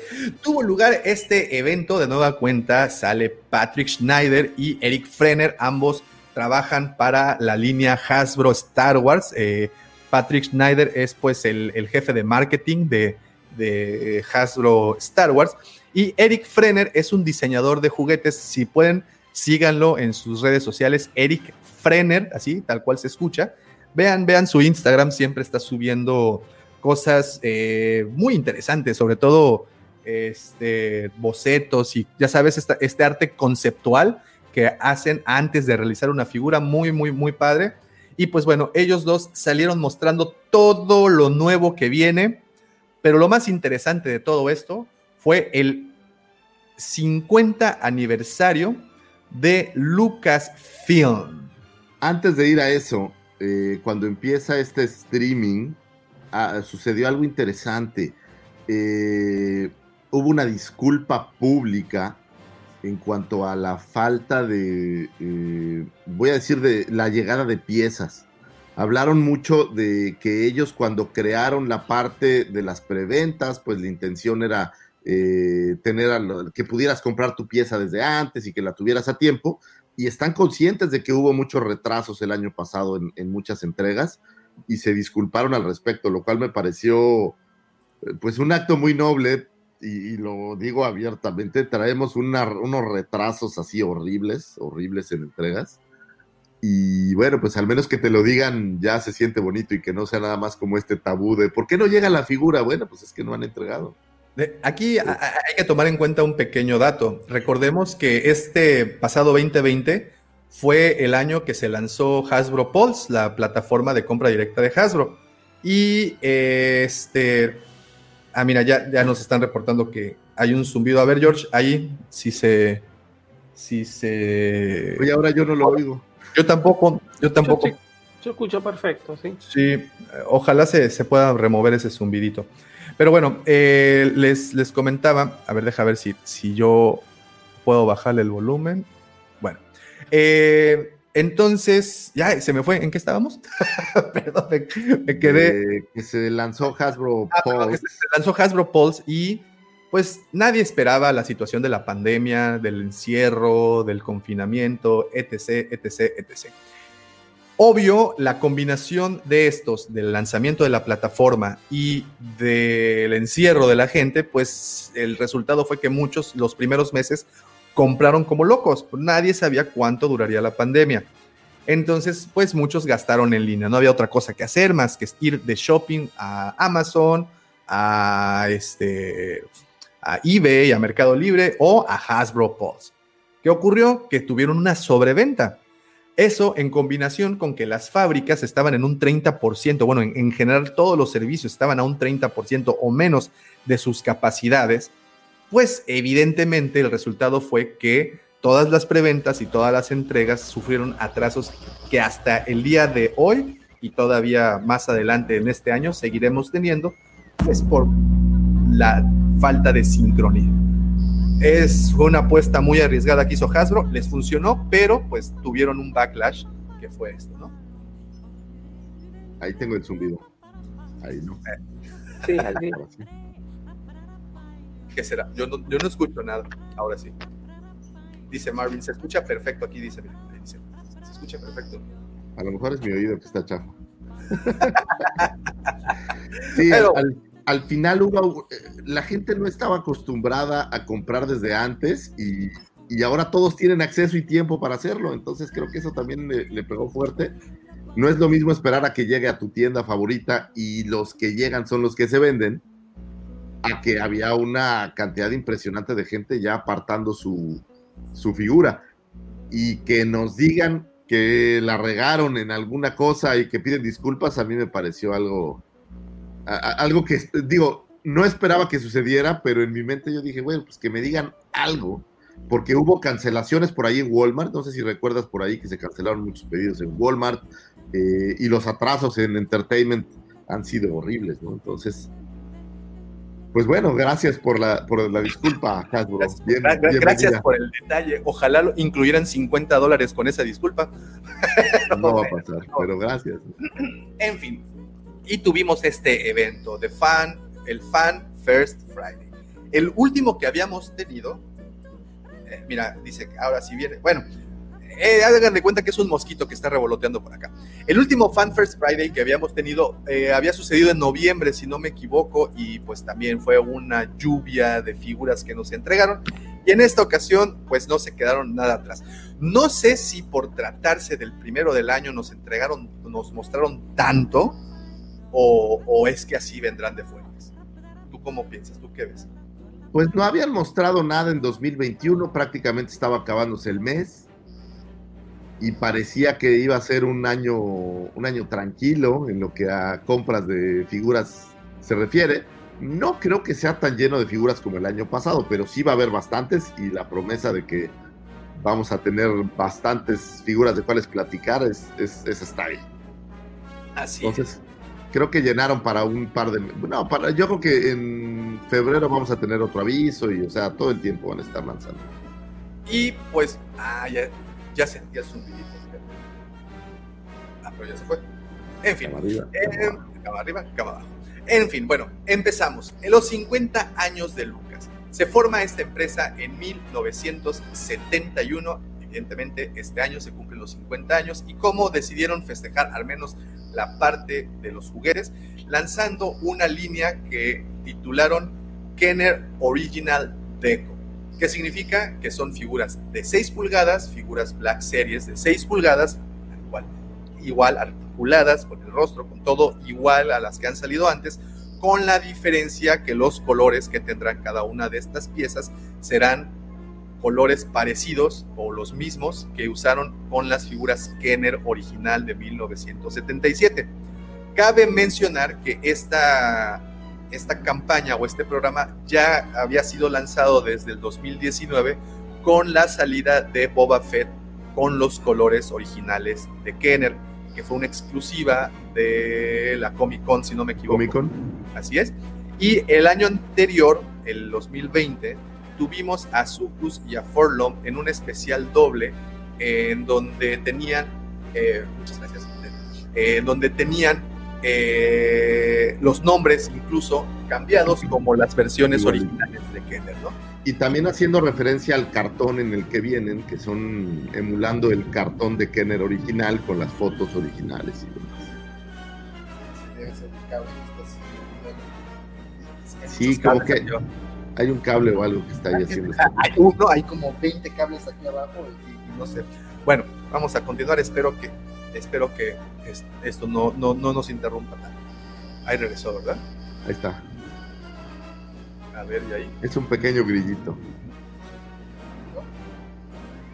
Y bueno, lanza eh, un día antes de esta presentación, lanza, eh, apareció en, ¿cómo se llama este sitio de, me parece que es el sitio de videojuegos, ¿no?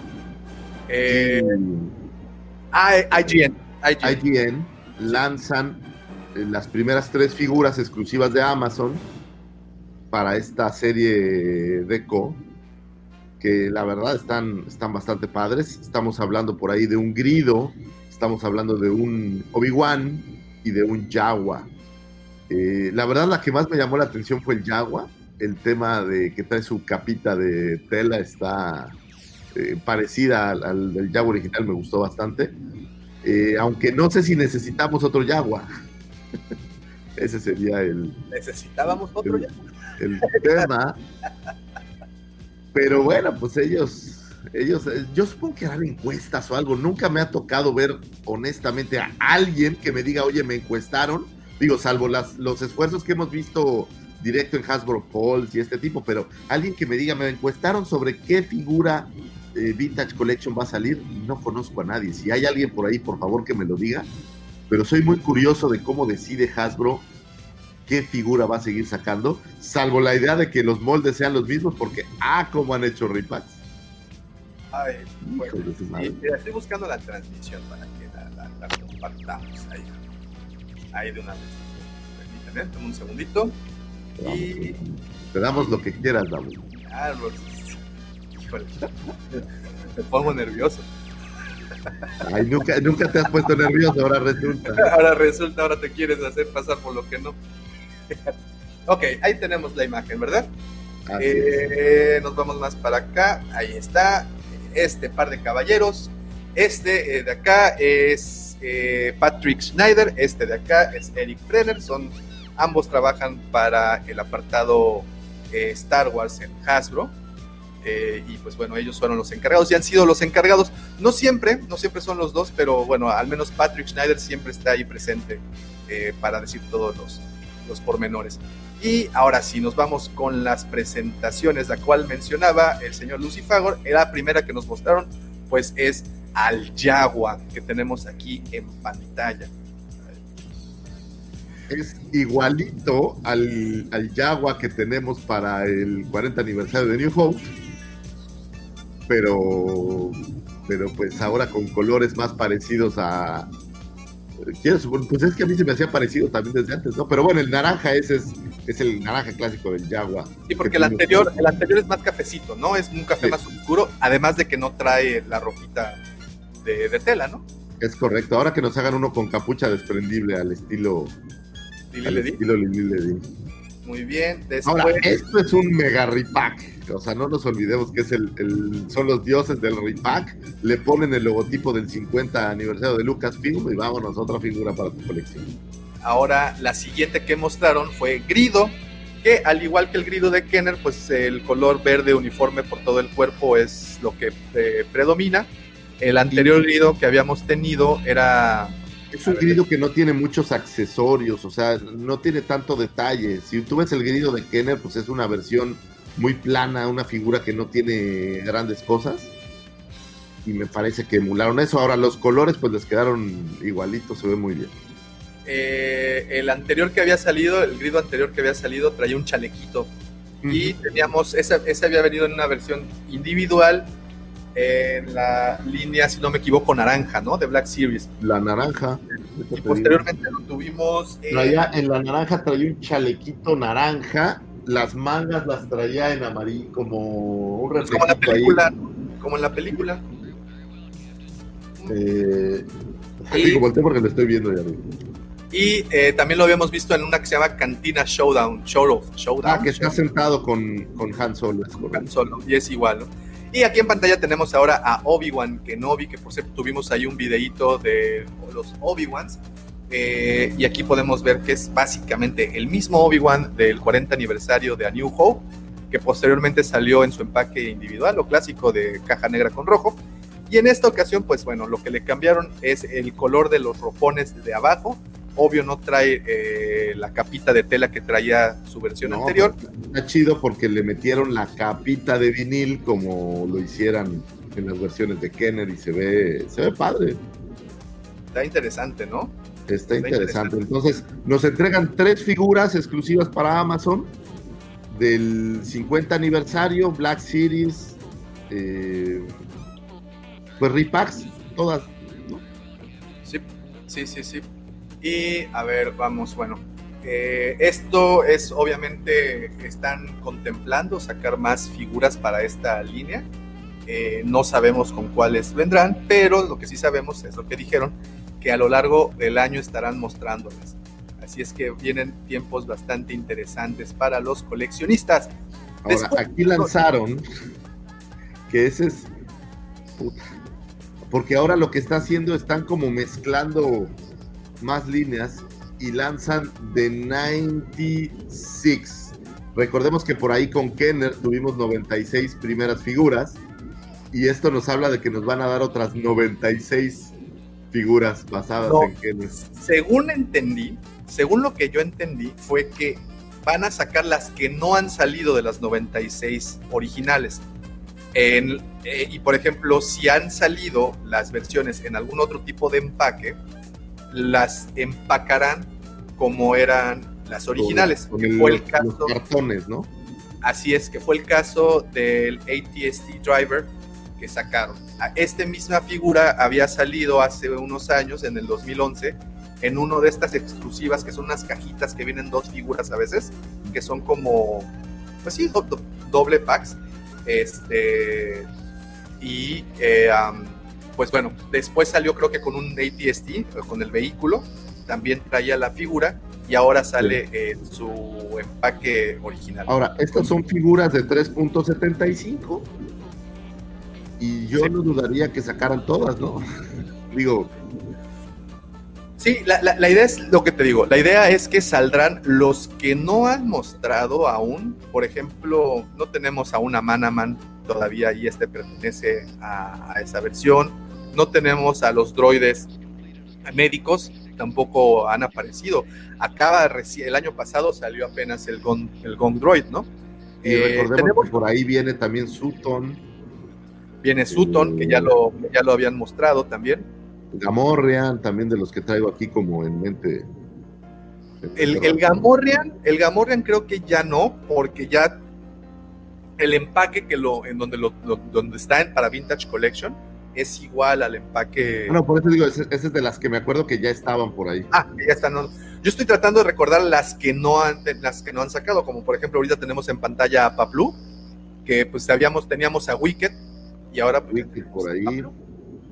Eh, y por último, para esta, para esta línea nos mostraron a Leia, esta Leia que es pues básicamente la misma Leia que, que habíamos visto para Black Series, para esta versión de Endor con su poncho y su casquito, ¿no? Pero es igualita, o, sea, es una versión como reconstruida de la versión de Kenner, porque trae todas las nuevas articulaciones que manejan, pero utilizando la- las ideas antiguas como el poncho este de tela o el casco removible, que me parece que los colores pues sí son igualitas, ¿no? Y supongo que el face scan debe ser mucho más detallado, Pues, al menos lo que se alcanza a ver.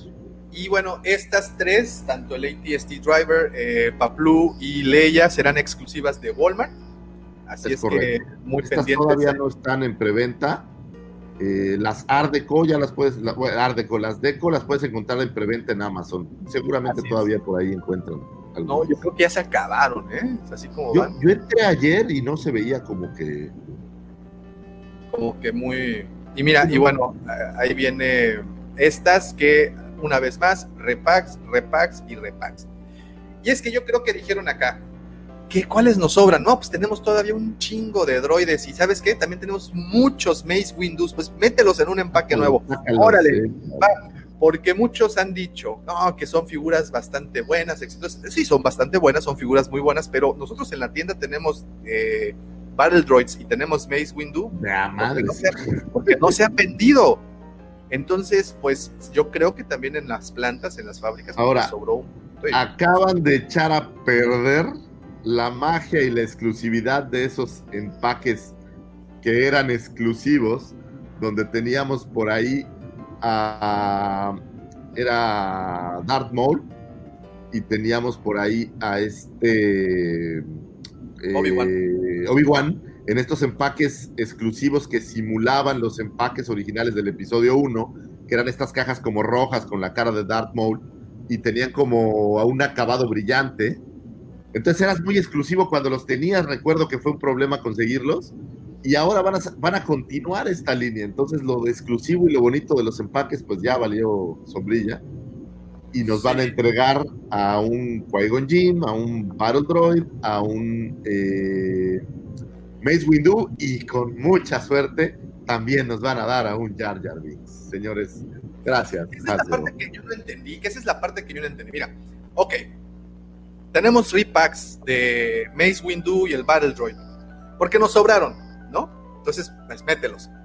Estos empaques, eh, lo que menciona Lucy porque fueron exclusivas de la Star Wars Celebration del 2018 que se llevó a cabo en Chicago, y las primeras dos figuras que aparecieron fueron Mace, este, Darth Maul y Obi-Wan. Y, y bueno, actualmente son piezas carísimas, se compraron en veintitantos dólares y actualmente no te bajan aquí en México al menos de 1.500, 2.000 pesos. Entonces, esas. Y pues traen estos empaques de nueva cuenta con la diferencia de que en lugar que digan eh, Star Wars Celebration, dicen este logotipo de Lucasfilm 50 años. Ok. traen de nueva cuenta a, a, May, a este Qui-Gon Jinn. Para las personas que no habían podido adquirir a su Qui-Gon Jinn en el empaque regular, que se volvió o actualmente es una de las figuras difíciles. Pero ¿para qué lo metes en un empaque en donde la mayoría de los coleccionistas no lo va a abrir? Porque lo que hace especial es precisamente el empaque, ¿no? Okay. Exacto.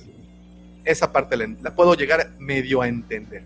Pero algo que sí, de plano, no entendí en lo absoluto, es la salida de este Gungan. ¿Por qué demonios? Están apenas distribuyendo el, el de Black Series que salió, o está por distribuirse, el que acaba no, de salir no, de la Black acaba, Series. Fue la primera figura que salió a la venta este 2021. O sea, en enero, mm. el 2 de enero, ahí la tenías en Anaqueles.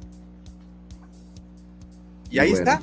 A lo mejor tiene muchos fans, no lo sé. Me parece un desperdicio, la verdad. Ni siquiera tiene la lengüita larga ahí saliendo. No sé, es el mismo, ¿eh? Este es otro repack, recordemos, el anterior, como menciona Lucifagor, salió para apenas hace una semana, dos semanas. ¿Cuánto llevamos del mes? ¿Tres semanas? Tres semanas, hace tres semanas. ¿No? Pues ahí va Entonces, otro repack. A lo mejor no se vendieron lo suficiente. A lo mejor no se vendieron lo suficientes. Y por último, bueno, para mí la noticia padre vino aquí. Ojo, esas, esas tres que diste son exclusivas de Best Buy. De Best Buy, es correcto, es correcto. Y por último nos mostraron a la señora Ahsoka de Clone Wars de la séptima ¿Qué? temporada. Que tenemos que aceptar, digo, yo soy muy fan de Ahsoka, pero nos han atiborrado de Ahsokas también, digo. Por, Pues hasta por, pues van las dos de Black Series que salieron. Sí, ahí van tres Y, ya. y esta tres. Entonces, Pero este, este que, que viene, el Dark la- ah, bueno, también nos muestra esto. Este mono, el Elite Squad pero ya te, pasaste, te pasaste. Regresa un Sí, poco pasé, para ver a, pasé a un Maul. poquito. Eh, ¿Dónde estás? Ya me pasé. A ver, a ver. Ah, No, es que Mol viene después. ah, viene después, tienes razón. Sí, ok. Pero bueno, antes nos mostraron a algo del complemento para Bad Batch, que es la próxima serie, que es la que viene, si no me equivoco, en abril. Nos mostraron a este Elite Squad Trooper. Es un clon, si se dan cuenta, es la misma armadura de un clon, pues obvio, pintado. Pero de-. No sabemos de qué va, no conocemos al personaje, el personaje aún no aparece, aparecerá en la siguiente temporada de The Bad Batch. Por si tenían duda, no Que busquen. bueno, el- van a complementar las cuatro figuras del Bad Batch. Y pues mira, va a traer la caja de las nuevas versiones de colores como en rojito oscuro. Pues están chidos. Y por último, pues es- este sí es una belleza. Este, para que veas, sí me gustó muchísimo. ¿Cómo lo ves, profe? La verdad que a mí me gustaron todos, ¿no? Este, creo que el- uno de los que más me gustó fue el Obi-Wan, por esa nostalgia de la capa de vinilo, me pareció muy bien hecho. Eh, Ahsoka, es decir, yo los escucho a ustedes porque aprendo mucho con el tema de- del coleccionismo de muñecos. Eh, como acá no, no llega todo eso, no, no sé cuántas Ahsokas o cuántas versiones de, de Ahsoka salieron y demás. Este, realmente el muñeco de Ahsoka me gustó mucho, me pareció muy lindo. Este es hermoso, el Maul Sí, es hermoso. sí, sí, sí. Es bastante bonita la, la, la- la- es bastante- Además, bueno, con el, el detalle ¿no? de las piernas mecánicas, eh, de las piernas robóticas, como que es, es un mall ya en su última etapa eh, y es muy, muy lindo. La verdad que me, me pareció precioso este, este último que mostraron. Sí, e- e- ese detalle, como mencionas, las piernas robóticas se ven, se ven geniales, pero además, y aquí, aquí te voy a compartir, voy a ver si puedo traer la pantalla. Eh, además, eh, ¿dónde está? Aquí está. Vamos a ver. Sí, aquí está. Ya las preventas, porque sabrán que ese mismo día, el día que se mostraron, el que fue viernes 29, pues a la una de la tarde y las preventas ya estaban disponibles pero sabrás o te podrás imaginar que eh, pues todo mundo corrió rápido a, a- a- a realizarlas. Y aquí está el resultado. Las tres figuras que nos mostraron, al menos las que estarían disponibles en Hasbro Pulse, pues ya las tenemos agotadas. Se vendieron rapidísimo. Pero aquí tenemos este. Claro. Es que yo creo que ese es el, mayor problema ¿no? que, que, hay, el tema de las preventas. Porque, no sé, supongamos, tienen eh, ya hechas 100.000 figuras. Entonces ponen a la venta 100.000 figuras y se acabó. Yo creo que con la preventa no calculan o no está bien calculado la cantidad de gente que va a ingresar, ¿no? la cantidad de, si van a, poder abastecer de todas esas figuras, y por eso se ven eh, superados, ¿no? que se supone que debería haber un, un equipo de gente que sepa proyectar, bueno, vamos a poder producir tantas figuras y eso es lo que sacamos a la preventa. Yo creo que ahí la están errando, porque nuevamente yo eh, escuchaba, ¿no? Todo el tema está, me parece bárbaro, la disculpa, no pudimos, este, nos vimos superados con las preventas, les pedimos disculpas y no lo van a volver a repetir ahora. Es decir, tienen que seguir entregando, si yo conozco gente que ha comprado eh, figuras en preventas, a mitad del año pasado todavía no le llegó la figura, le llegan permanentemente eh, avisos por mail de, disculpas, ya lo vamos a entregar, este, quédese tranquilo, su pedido está seguro y demás, pero la figura no llega. Y acá vamos a tener el mismo caso, es decir, la gente que está ordenando esto hoy para el año que viene ya lo va a recibir o va a tener que seguir esperando. Entonces yo creo que ahí es donde está fallando la logística de estas empresas en cuanto a, no saber calcular cuántas figuras van a poder producir, porque la realidad es que el tema de la pandemia todavía no está solucionado. Entonces las empresas que fabrican estas cosas siguen trabajando a menos de su capacidad normal. Eh, no sé, vamos a ver, yo espero que lo, que lo tengan más controlado este año. De todos modos, eh, es lógico. Sale una figura nueva y se agota en pocos minutos, en que son media hora, en una hora, ya está agotado. Es correcto. La prueba, en cuestión de horas, dos horas exactamente, fueron dos, es que me pongo Dos horas. Dos horas exactamente.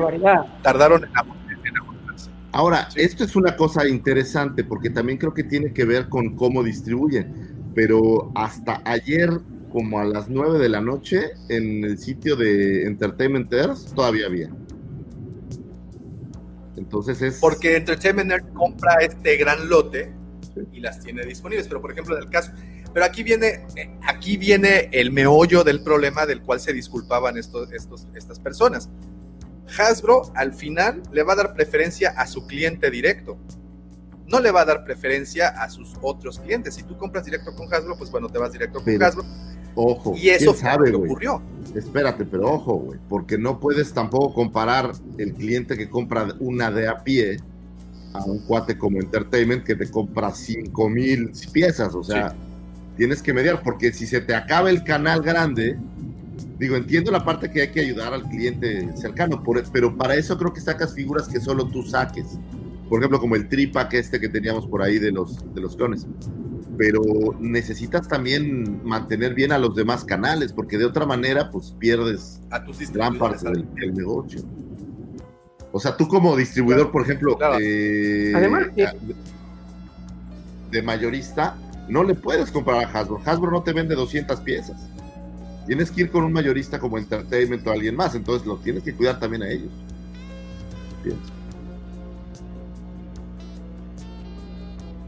Y bueno, tenemos ahí. Oye, ¿sabes qué? A mí el Arbol me yo, eh, eh, les iba a comentar, ¿no? También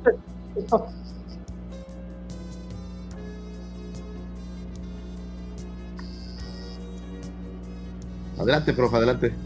Hola. ¿Todo bien? ¿Zumbido o qué? ¿Sí los oye, profe?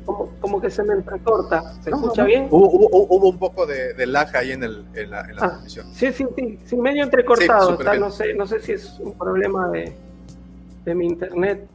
Eh, no, que esto es algo que les viene pasando históricamente. Es decir, desde la semana pasada que hablábamos del famoso cartón, ¿no?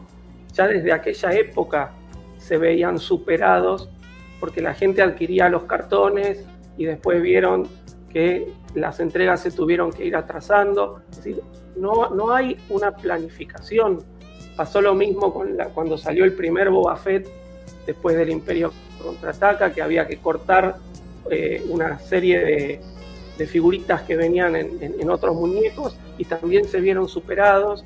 Y cada vez que hacen este tema de las preventas, se ven superados por la respuesta de la gente. Entonces, eso es lo preocupante, que al día de hoy y con todos los medios disponibles, todavía no sepan calcular este, cómo, cómo va a, a responder la gente. ¿no? Y bueno, lo que hablaban ustedes, eh, el tema de se va a priorizar al que le compra directo a Hasbro.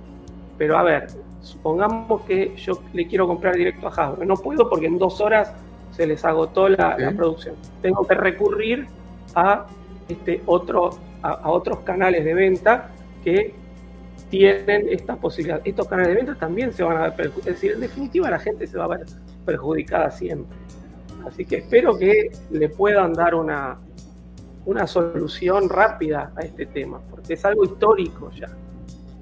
Y también lo que, lo que a veces es medio gacho es estos acaparadores de los que alguna vez ya hemos hablado, que también se vuelve un tema, donde compran muchísimas eh, figuras y de repente te las venden pues mucho más caras y eso no está padre tampoco. Pero bueno, pues es parte del, del tema del claro. coleccionismo moderno, creo. Pues sí, pues ahí está, tuvimos el primer Fan First Friday. La verdad es de que todo el 2020 fue un exitazo esa, esa estrategia que tomaron. Y pues bueno, de nueva cuenta, ahí, nos tenían pegados. Ahora, terminando el, la parte de las figuras que mostraron, hicieron algo nuevo que me gustó y que es decirte lo que está en el pipeline. Es decir, ya sabemos que estas figuras van a salir, ya nos dieron, este, me parece que hasta fecha y todo pero en qué estamos trabajando. Entonces te puedes ir dando una idea de lo que traen. Es como que te dieran la pre preventa. Eh, y por ahí nos mostraron cinco figuras que van a salir. Sí, sí. Están trabajando por ahí en Tech del Bad Batch, en Aura Sim. Eh, el androide este, no recuerdo cuál era el, el, nombre, el que aparece en el Mandaloriano. Eh, IG-11. no, no, no, el, el, que aparece con en este episodio en la primera temporada en donde van a rescatarlos de la cárcel al, al hermano Twi'lek. De la Zero, me parece temporada. que Sí, es como el episodio 6 ah, de la Zero, sí, claro, el piloto de, de la, del episodio. Es correcto. Sí, sí, sí, eh, aparece por ahí otro Lando Clarician, la versión que es comandante del regreso del Jedi y aparece pero, pero otra... esa parte no la entendí. Perdón que te interrumpa acá. Eh, eh, Lando Calrissian en, en, ese traje, pues ya lo teníamos en Vintage Collection, ¿no? Pero me parece que son para Black Series estos. Para. No, no, no, no, son Vintage. ¿Son Vintage? Oh, ah, sí es cierto. No, pero tan. No, ajá, ok, a ver, a ver, no, ahí te son, son, Según yo, son para la Black Series, me... porque hablaban de que ya no sabían. Estos primeros estos, a ver si se logra conectar. Ahí está, ahí lo tenemos. Estos son los que vienen para Black Series. Así es. Como bien mencionaste, ahí tenemos a Tech, tenemos a Aura Sync. Aura Sync sí la pedíamos, honestamente, sí es de las que, sí, está chido. De las que queríamos ver. Eh, Cero, eh, X, no, no realmente. Bueno, hay un Funko por ahí. Eh, tenemos a Cosca y a Lando en su traje de general del, del regreso del Así Jedi, es. ¿no? Así es, así es. Ahí está. Que, que Entonces, no, que y no esto fue para Black Series. general. No, no, no, no, no, no, así no. Pero eh, aquí en Vintage Collection vuelve a salir con este disfraz, con este, perdón, con este vestuario. Ya teníamos a Lando Calrissian en el vestuario del Imperio contraataca. Con la capa coqueta. ¿No te acuerdas? Y IG. IG-11 Sí, también, sí. ¿no? Pero bueno, Sí, al menos nos están avisando que hay en el Entonces, pipeline y te emocionarás. pues bueno. Sí, pues ah, IG-11 está cool, está bien, está bien, está bastante bien. Pero otro Pero ya Lando, nos han, son han dos Lando. tanto que la verdad, la verdad sí suspiro por un personaje de estos que hablamos, como el muchacho de los jeans o, o Gris en tacones. De verdad suspiro por algo, algo ya. ¿Sabes qué? Una colección como la que mencionaba el profe. a, a lo mejor soy un coleccionista que, que lo han hartado un poco, pero, pero siento que ya no hay novedad. Aunque es una figura nueva o aunque nos den a palplo que es un Ewok que no había, no tengo esta sensación de sorpresa ni de algo nuevo que me estén que me estén proporcionando. Siento que me siguen atiborrando de al rato va a salir otro Vader del cómic o yo qué sé. Y es como, tengo esta impresión y ojalá que, que no sea igual a todo el mundo, pero eh, me siento cansado de que me den las mismas figuras una y otra y otra vez. Estaba viendo ayer el empaque de estas figuras de cinco personajes que tienen cinco puntos de unión, que son estos Celebrate, paquetes Celebrate de Celebrate saga, Saga, que- ¿no? güey, son totalmente intrascendentes, innecesarias. Es más, me parece que tenían figuras guardadas por años y dijeron píntalas y vuélvelas a sacar. O sea, que- creo que nos han atiborrado de cosas que de repente ya no son tan, tan valiosas ni tan maravillosas. Vimos esta serie de figuras de color dorado que se llamaban eh, Skywalker Saga, que no tuvieron ninguna trascendencia. O sea, creo que, que, que- que han abusado, digo, y este tema lo hemos hablado todo el año pasado y este, pero el problema que yo veo, al menos en mi caso, y tú sabes que soy así de hueso, me han aburrido, ¿sabes? O sea, ha- han matado un poco la emoción, porque Este pues, sí veo este sería un buen tema nuevas, para- pero las veo iguales, o sea, no... Me siento como, como un, cuando me dan un disco nuevo del Tri, güey. Oye, es igual a todos los que han hecho por 40 o 50 años. Esta sensación tengo. A lo Sí. mejor me hago viejo yo, yo qué sé, pero. sería un buen pero- tema para, para, para analizar, ¿no? Si, eh, no, pero tienes razón. Actualmente creo que el coleccionista sí puede sufrir una fatiga por, por, por tantas cosas. Estás hablando de que en un solo evento nos mostraron casi nueve figuras.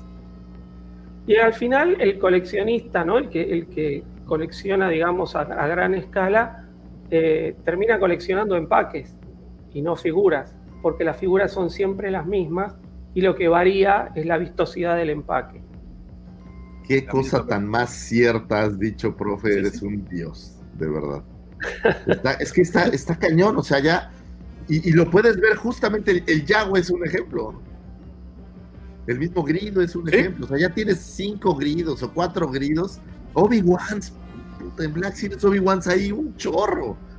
Entonces ya se vuelve como. mm, O sea. No lo sé. Estas figuras, por ejemplo, la retro del Mandaloriano me parece que es una vacilada. No sé, o sea, a mí, a mí en lo personal me han cansado un poco. Eh, a lo mejor me van a satanizar por ahí mis amigos coleccionistas, pero, pero ¿sabes qué? Me ha aburrido un poco. O sea, ya no. Ahora que, me sa- que sacaron estas nuevas eh, versiones de Phantom Menace, con la caja esta glossy bonita, la verdad me pareció intrascendente. Me echaron a perder las que tenía ahí, que eran exclusivas. Pero bueno, cada quien tendrá ahí sus, su- sus ideas. Por ejemplo, un Ben, es, es un personaje que yo diría, wow, algo diferente.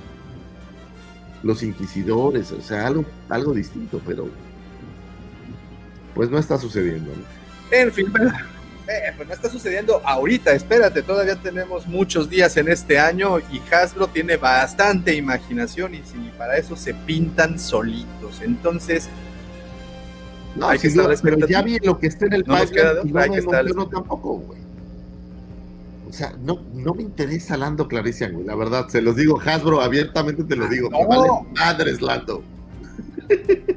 no, O no, sea- no, no, no, pero a- aquí la, sí, aquí la cosa es que este estarán hypeando la serie de Lando. No sé, ya. ¿Por qué dos Yayar? ¿Veremos a Yayar en Obi-Wan en la serie? Veremos a Qui-Gon Tal vez sí, ¿no? No lo ¿Veremos sé. a, a- a- Mace Windu? ¿Por qué son ellos? ¿Por qué estos personajes? A mí me queda esa duda. Acuérdate de que Hasbro no hace nada tampoco al así, porque sí. Si nos están entregando estas piezas, es por algo, ¿eh? Pues sí, así como nos están entregando otro Battle Droid. Así pasó con Boba Fett. Pero, ¿sabes qué le hicieron a Boba Fett, güey? Ya no es tan divertido Boba Fett. Ya se volvió como Vader, otro Boba Fett. Ah, qué chingón. Otro digo, look. mm, otro look. Mm, qué chingón look. Digo, Sí, es- sí, es- sí. que me den al Rancor, que me den un Rancor, eso Pero, sería algo llamativo. Eh, un Rancor, eso, eso falta, ¿eh? Un Rancor, Un Rancor falta Black Series, que un- sí, de seis un Lobot. Algo así. claro, claro, un Lobot, En fin, voy- que queremos por ahí. quitando lo amargo, qué chido que nos manden más figuras. Se agradece, se agradece, se agradece que mantengan todo esto. Mandalore Express, saludos. A ver si se logra ver, estamos teniendo un poquito de Saludos, problemas con la conexión. Saludos desde Arlington, Texas. Un gran abrazo. Y bueno, pues una vez más, la mejor opinión es la de ustedes, queridos amigos. Por favor, platíquenos qué opinan de todo esto. Eh, si son coleccionistas, ¿les emocionó alguna de estas piezas que nos mostraron? ¿Piensan comprarlas? ¿Piensan esperarse? ¿O de plano las van a dejar que pasen sin pena ni gloria? Por favor, platíquenos, pónganlo aquí en los comentarios, escríbanos por cualquiera de nuestras redes. Ya saben que nos encuentran en todas y cada una de ellas como la cueva del Guampa, Guampa con G de guerra de las galaxias. The circle is now complete. When I left you, I was but the learner. Now I am the master.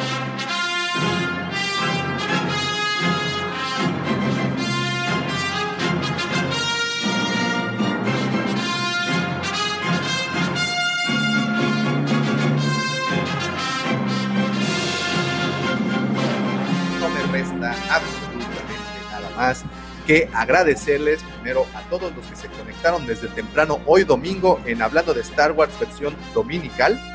Muchísimas gracias a los que estuvieron aquí presentes, al buen George, Mike, Marvin, también estuvo eh, Apocalíptica, Mandalore Express, llegó ya para cerrar, al Pony, un saludote, también a Giancarlo, Febrero, Febrero anduvo por acá, eh, ¿Quién más? Tuvimos a Frank. Bueno, en fin, muchísimas gracias a todos los que se conectaron desde tempranito. Recuerden que si ustedes están escuchando esto en su versión podcast, los invitamos a las transmisiones que son por lo general los días sábado a las 5 de la mañana, hora Ciudad de México, 6 de la mañana, hora Scarif Quintana Roo. Mira, antes de, antes de irnos, a ver, eh, dice, a ver si se logra. Creo que lo mejor es esperar a qué más sale en lo que resta del año. Saludos desde Torreón, un saludote hasta Torreón, Coahuila. Eh, tenemos Apocalíptica, gracias y saludos a todos. Igualmente, Vero, un abrazote. Y por último, lo bueno eh, fue el anuncio de Bad Batch y lo que viene en el pipeline, especialmente ahora sí. Ahora sí, sí la queríamos. Ahora sí, ya con esto vamos a poder completar más esa colección de cazarrecompensas. Y pues bueno, muchísimas gracias. Muchas gracias a todos los que, que estuvieron comentando. Pero siempre les decimos, nada de esto, absolutamente nada de esto hubiera sido posible sin la ayuda de mis queridos amigos. Por supuesto, sus amigos también. Aquel que llamaron el catedrático de Coruscant, aquel que por su temple, por su paciencia y por su sabiduría nos educó a los más necios del imperio. Lo llaman el guardián de los holocrones del borde sur de la galaxia. Él es el profe Robbie. Muchísimas gracias, profe. Muchas gracias a ustedes, muchas gracias a la gente por estar. eh, la verdad que tan temprano, un fin de semana, este, se agradece muchísimo. Es, es admirable lo que hacen toda la- todos nuestros amigos. gracias. Así que muchas gracias. sí. Muchísimas gracias, muchísimas gracias. También, también quiero agradecerle a aquel señor que eh, en las canoas lo conocen como el Santo Redentor. Tienen ahí una, una imagen de él con, con- con lucecitas de Navidad y veladoras, eh, donde todas las chicas se persignan antes de salir al escenario. A él lo conocieron como el Mandrake de San Valentín, el Calimán del Romance, el segundo sol de Tatooine. Él es arroba Lucifago. Muchísimas gracias, gracias a todos los que nos escuchan. Gracias a ti, tú, tú, así, oye, señala así. Tú que estás ahí del otro lado de la pantalla viéndonos, muchísimas gracias. Y si no nos estás viendo y nos estás escuchando, también tú a ti me refiero. Muchísimas gracias por escucharnos. Gracias a los compañeros podcasteros que están en la podcastósfera. Muchísimas gracias al profe Robbie por decirnos y enseñarnos lo ignorantes que somos. Gracias, profe, es un honor tenerlo siempre aquí. Gracias a todos, gracias a mi doña que me deja hacer estos videos sin juzgarme de una manera ñoñescamente terrible. Y gracias a todos los que están por ahí, pero sin duda alguna, a mí no me queda ni la más remota duda que este programa no podría ser posible y no podría llegar hasta sus baños, sus closets, sus escritorios godines o donde sea que nos escuchen, sin aquel al que por su gran conteo de midiclorianos han llamado el Rey Atole, el señor que a todos nos tiene extasiados con sus videos y su sabiduría, aquel que en las canoas bar llamaran papacito. El señor Cid del Amor Mandaloriano del Corazón, Justin Bieber de la 139 y Chayanne de la Riviera Maya, el señor productor Tosken Rider de Playa Mamitas y aquel por quien dobla las campanas. Ah, eso escuchó bueno, ¿no? El señor arroba Davomático. Rompen las campanas al Gracias cielo. por existir, Davomático. Muchísimas gracias, muchísimas, muchísimas gracias, muchísimas gracias a todos por mirar. Recuerden, nos estamos viendo a lo largo de la semana en los videos de YouTube, escuchando en la versión podcast, leyendo en los artículos del blog. Señores, muchísimas, muchísimas gracias. No eh, olviden visitar la cueva del guampa.com. Ahí es en donde encontrarán todo esto y más. Profe, gracias. Lucifago, gracias. Un gran abrazo. Nos vemos y escuchamos el siguiente sábado, señores. No sin antes recordar que No se olviden. Que la fuerza los acompañe, señores. Hasta pronto.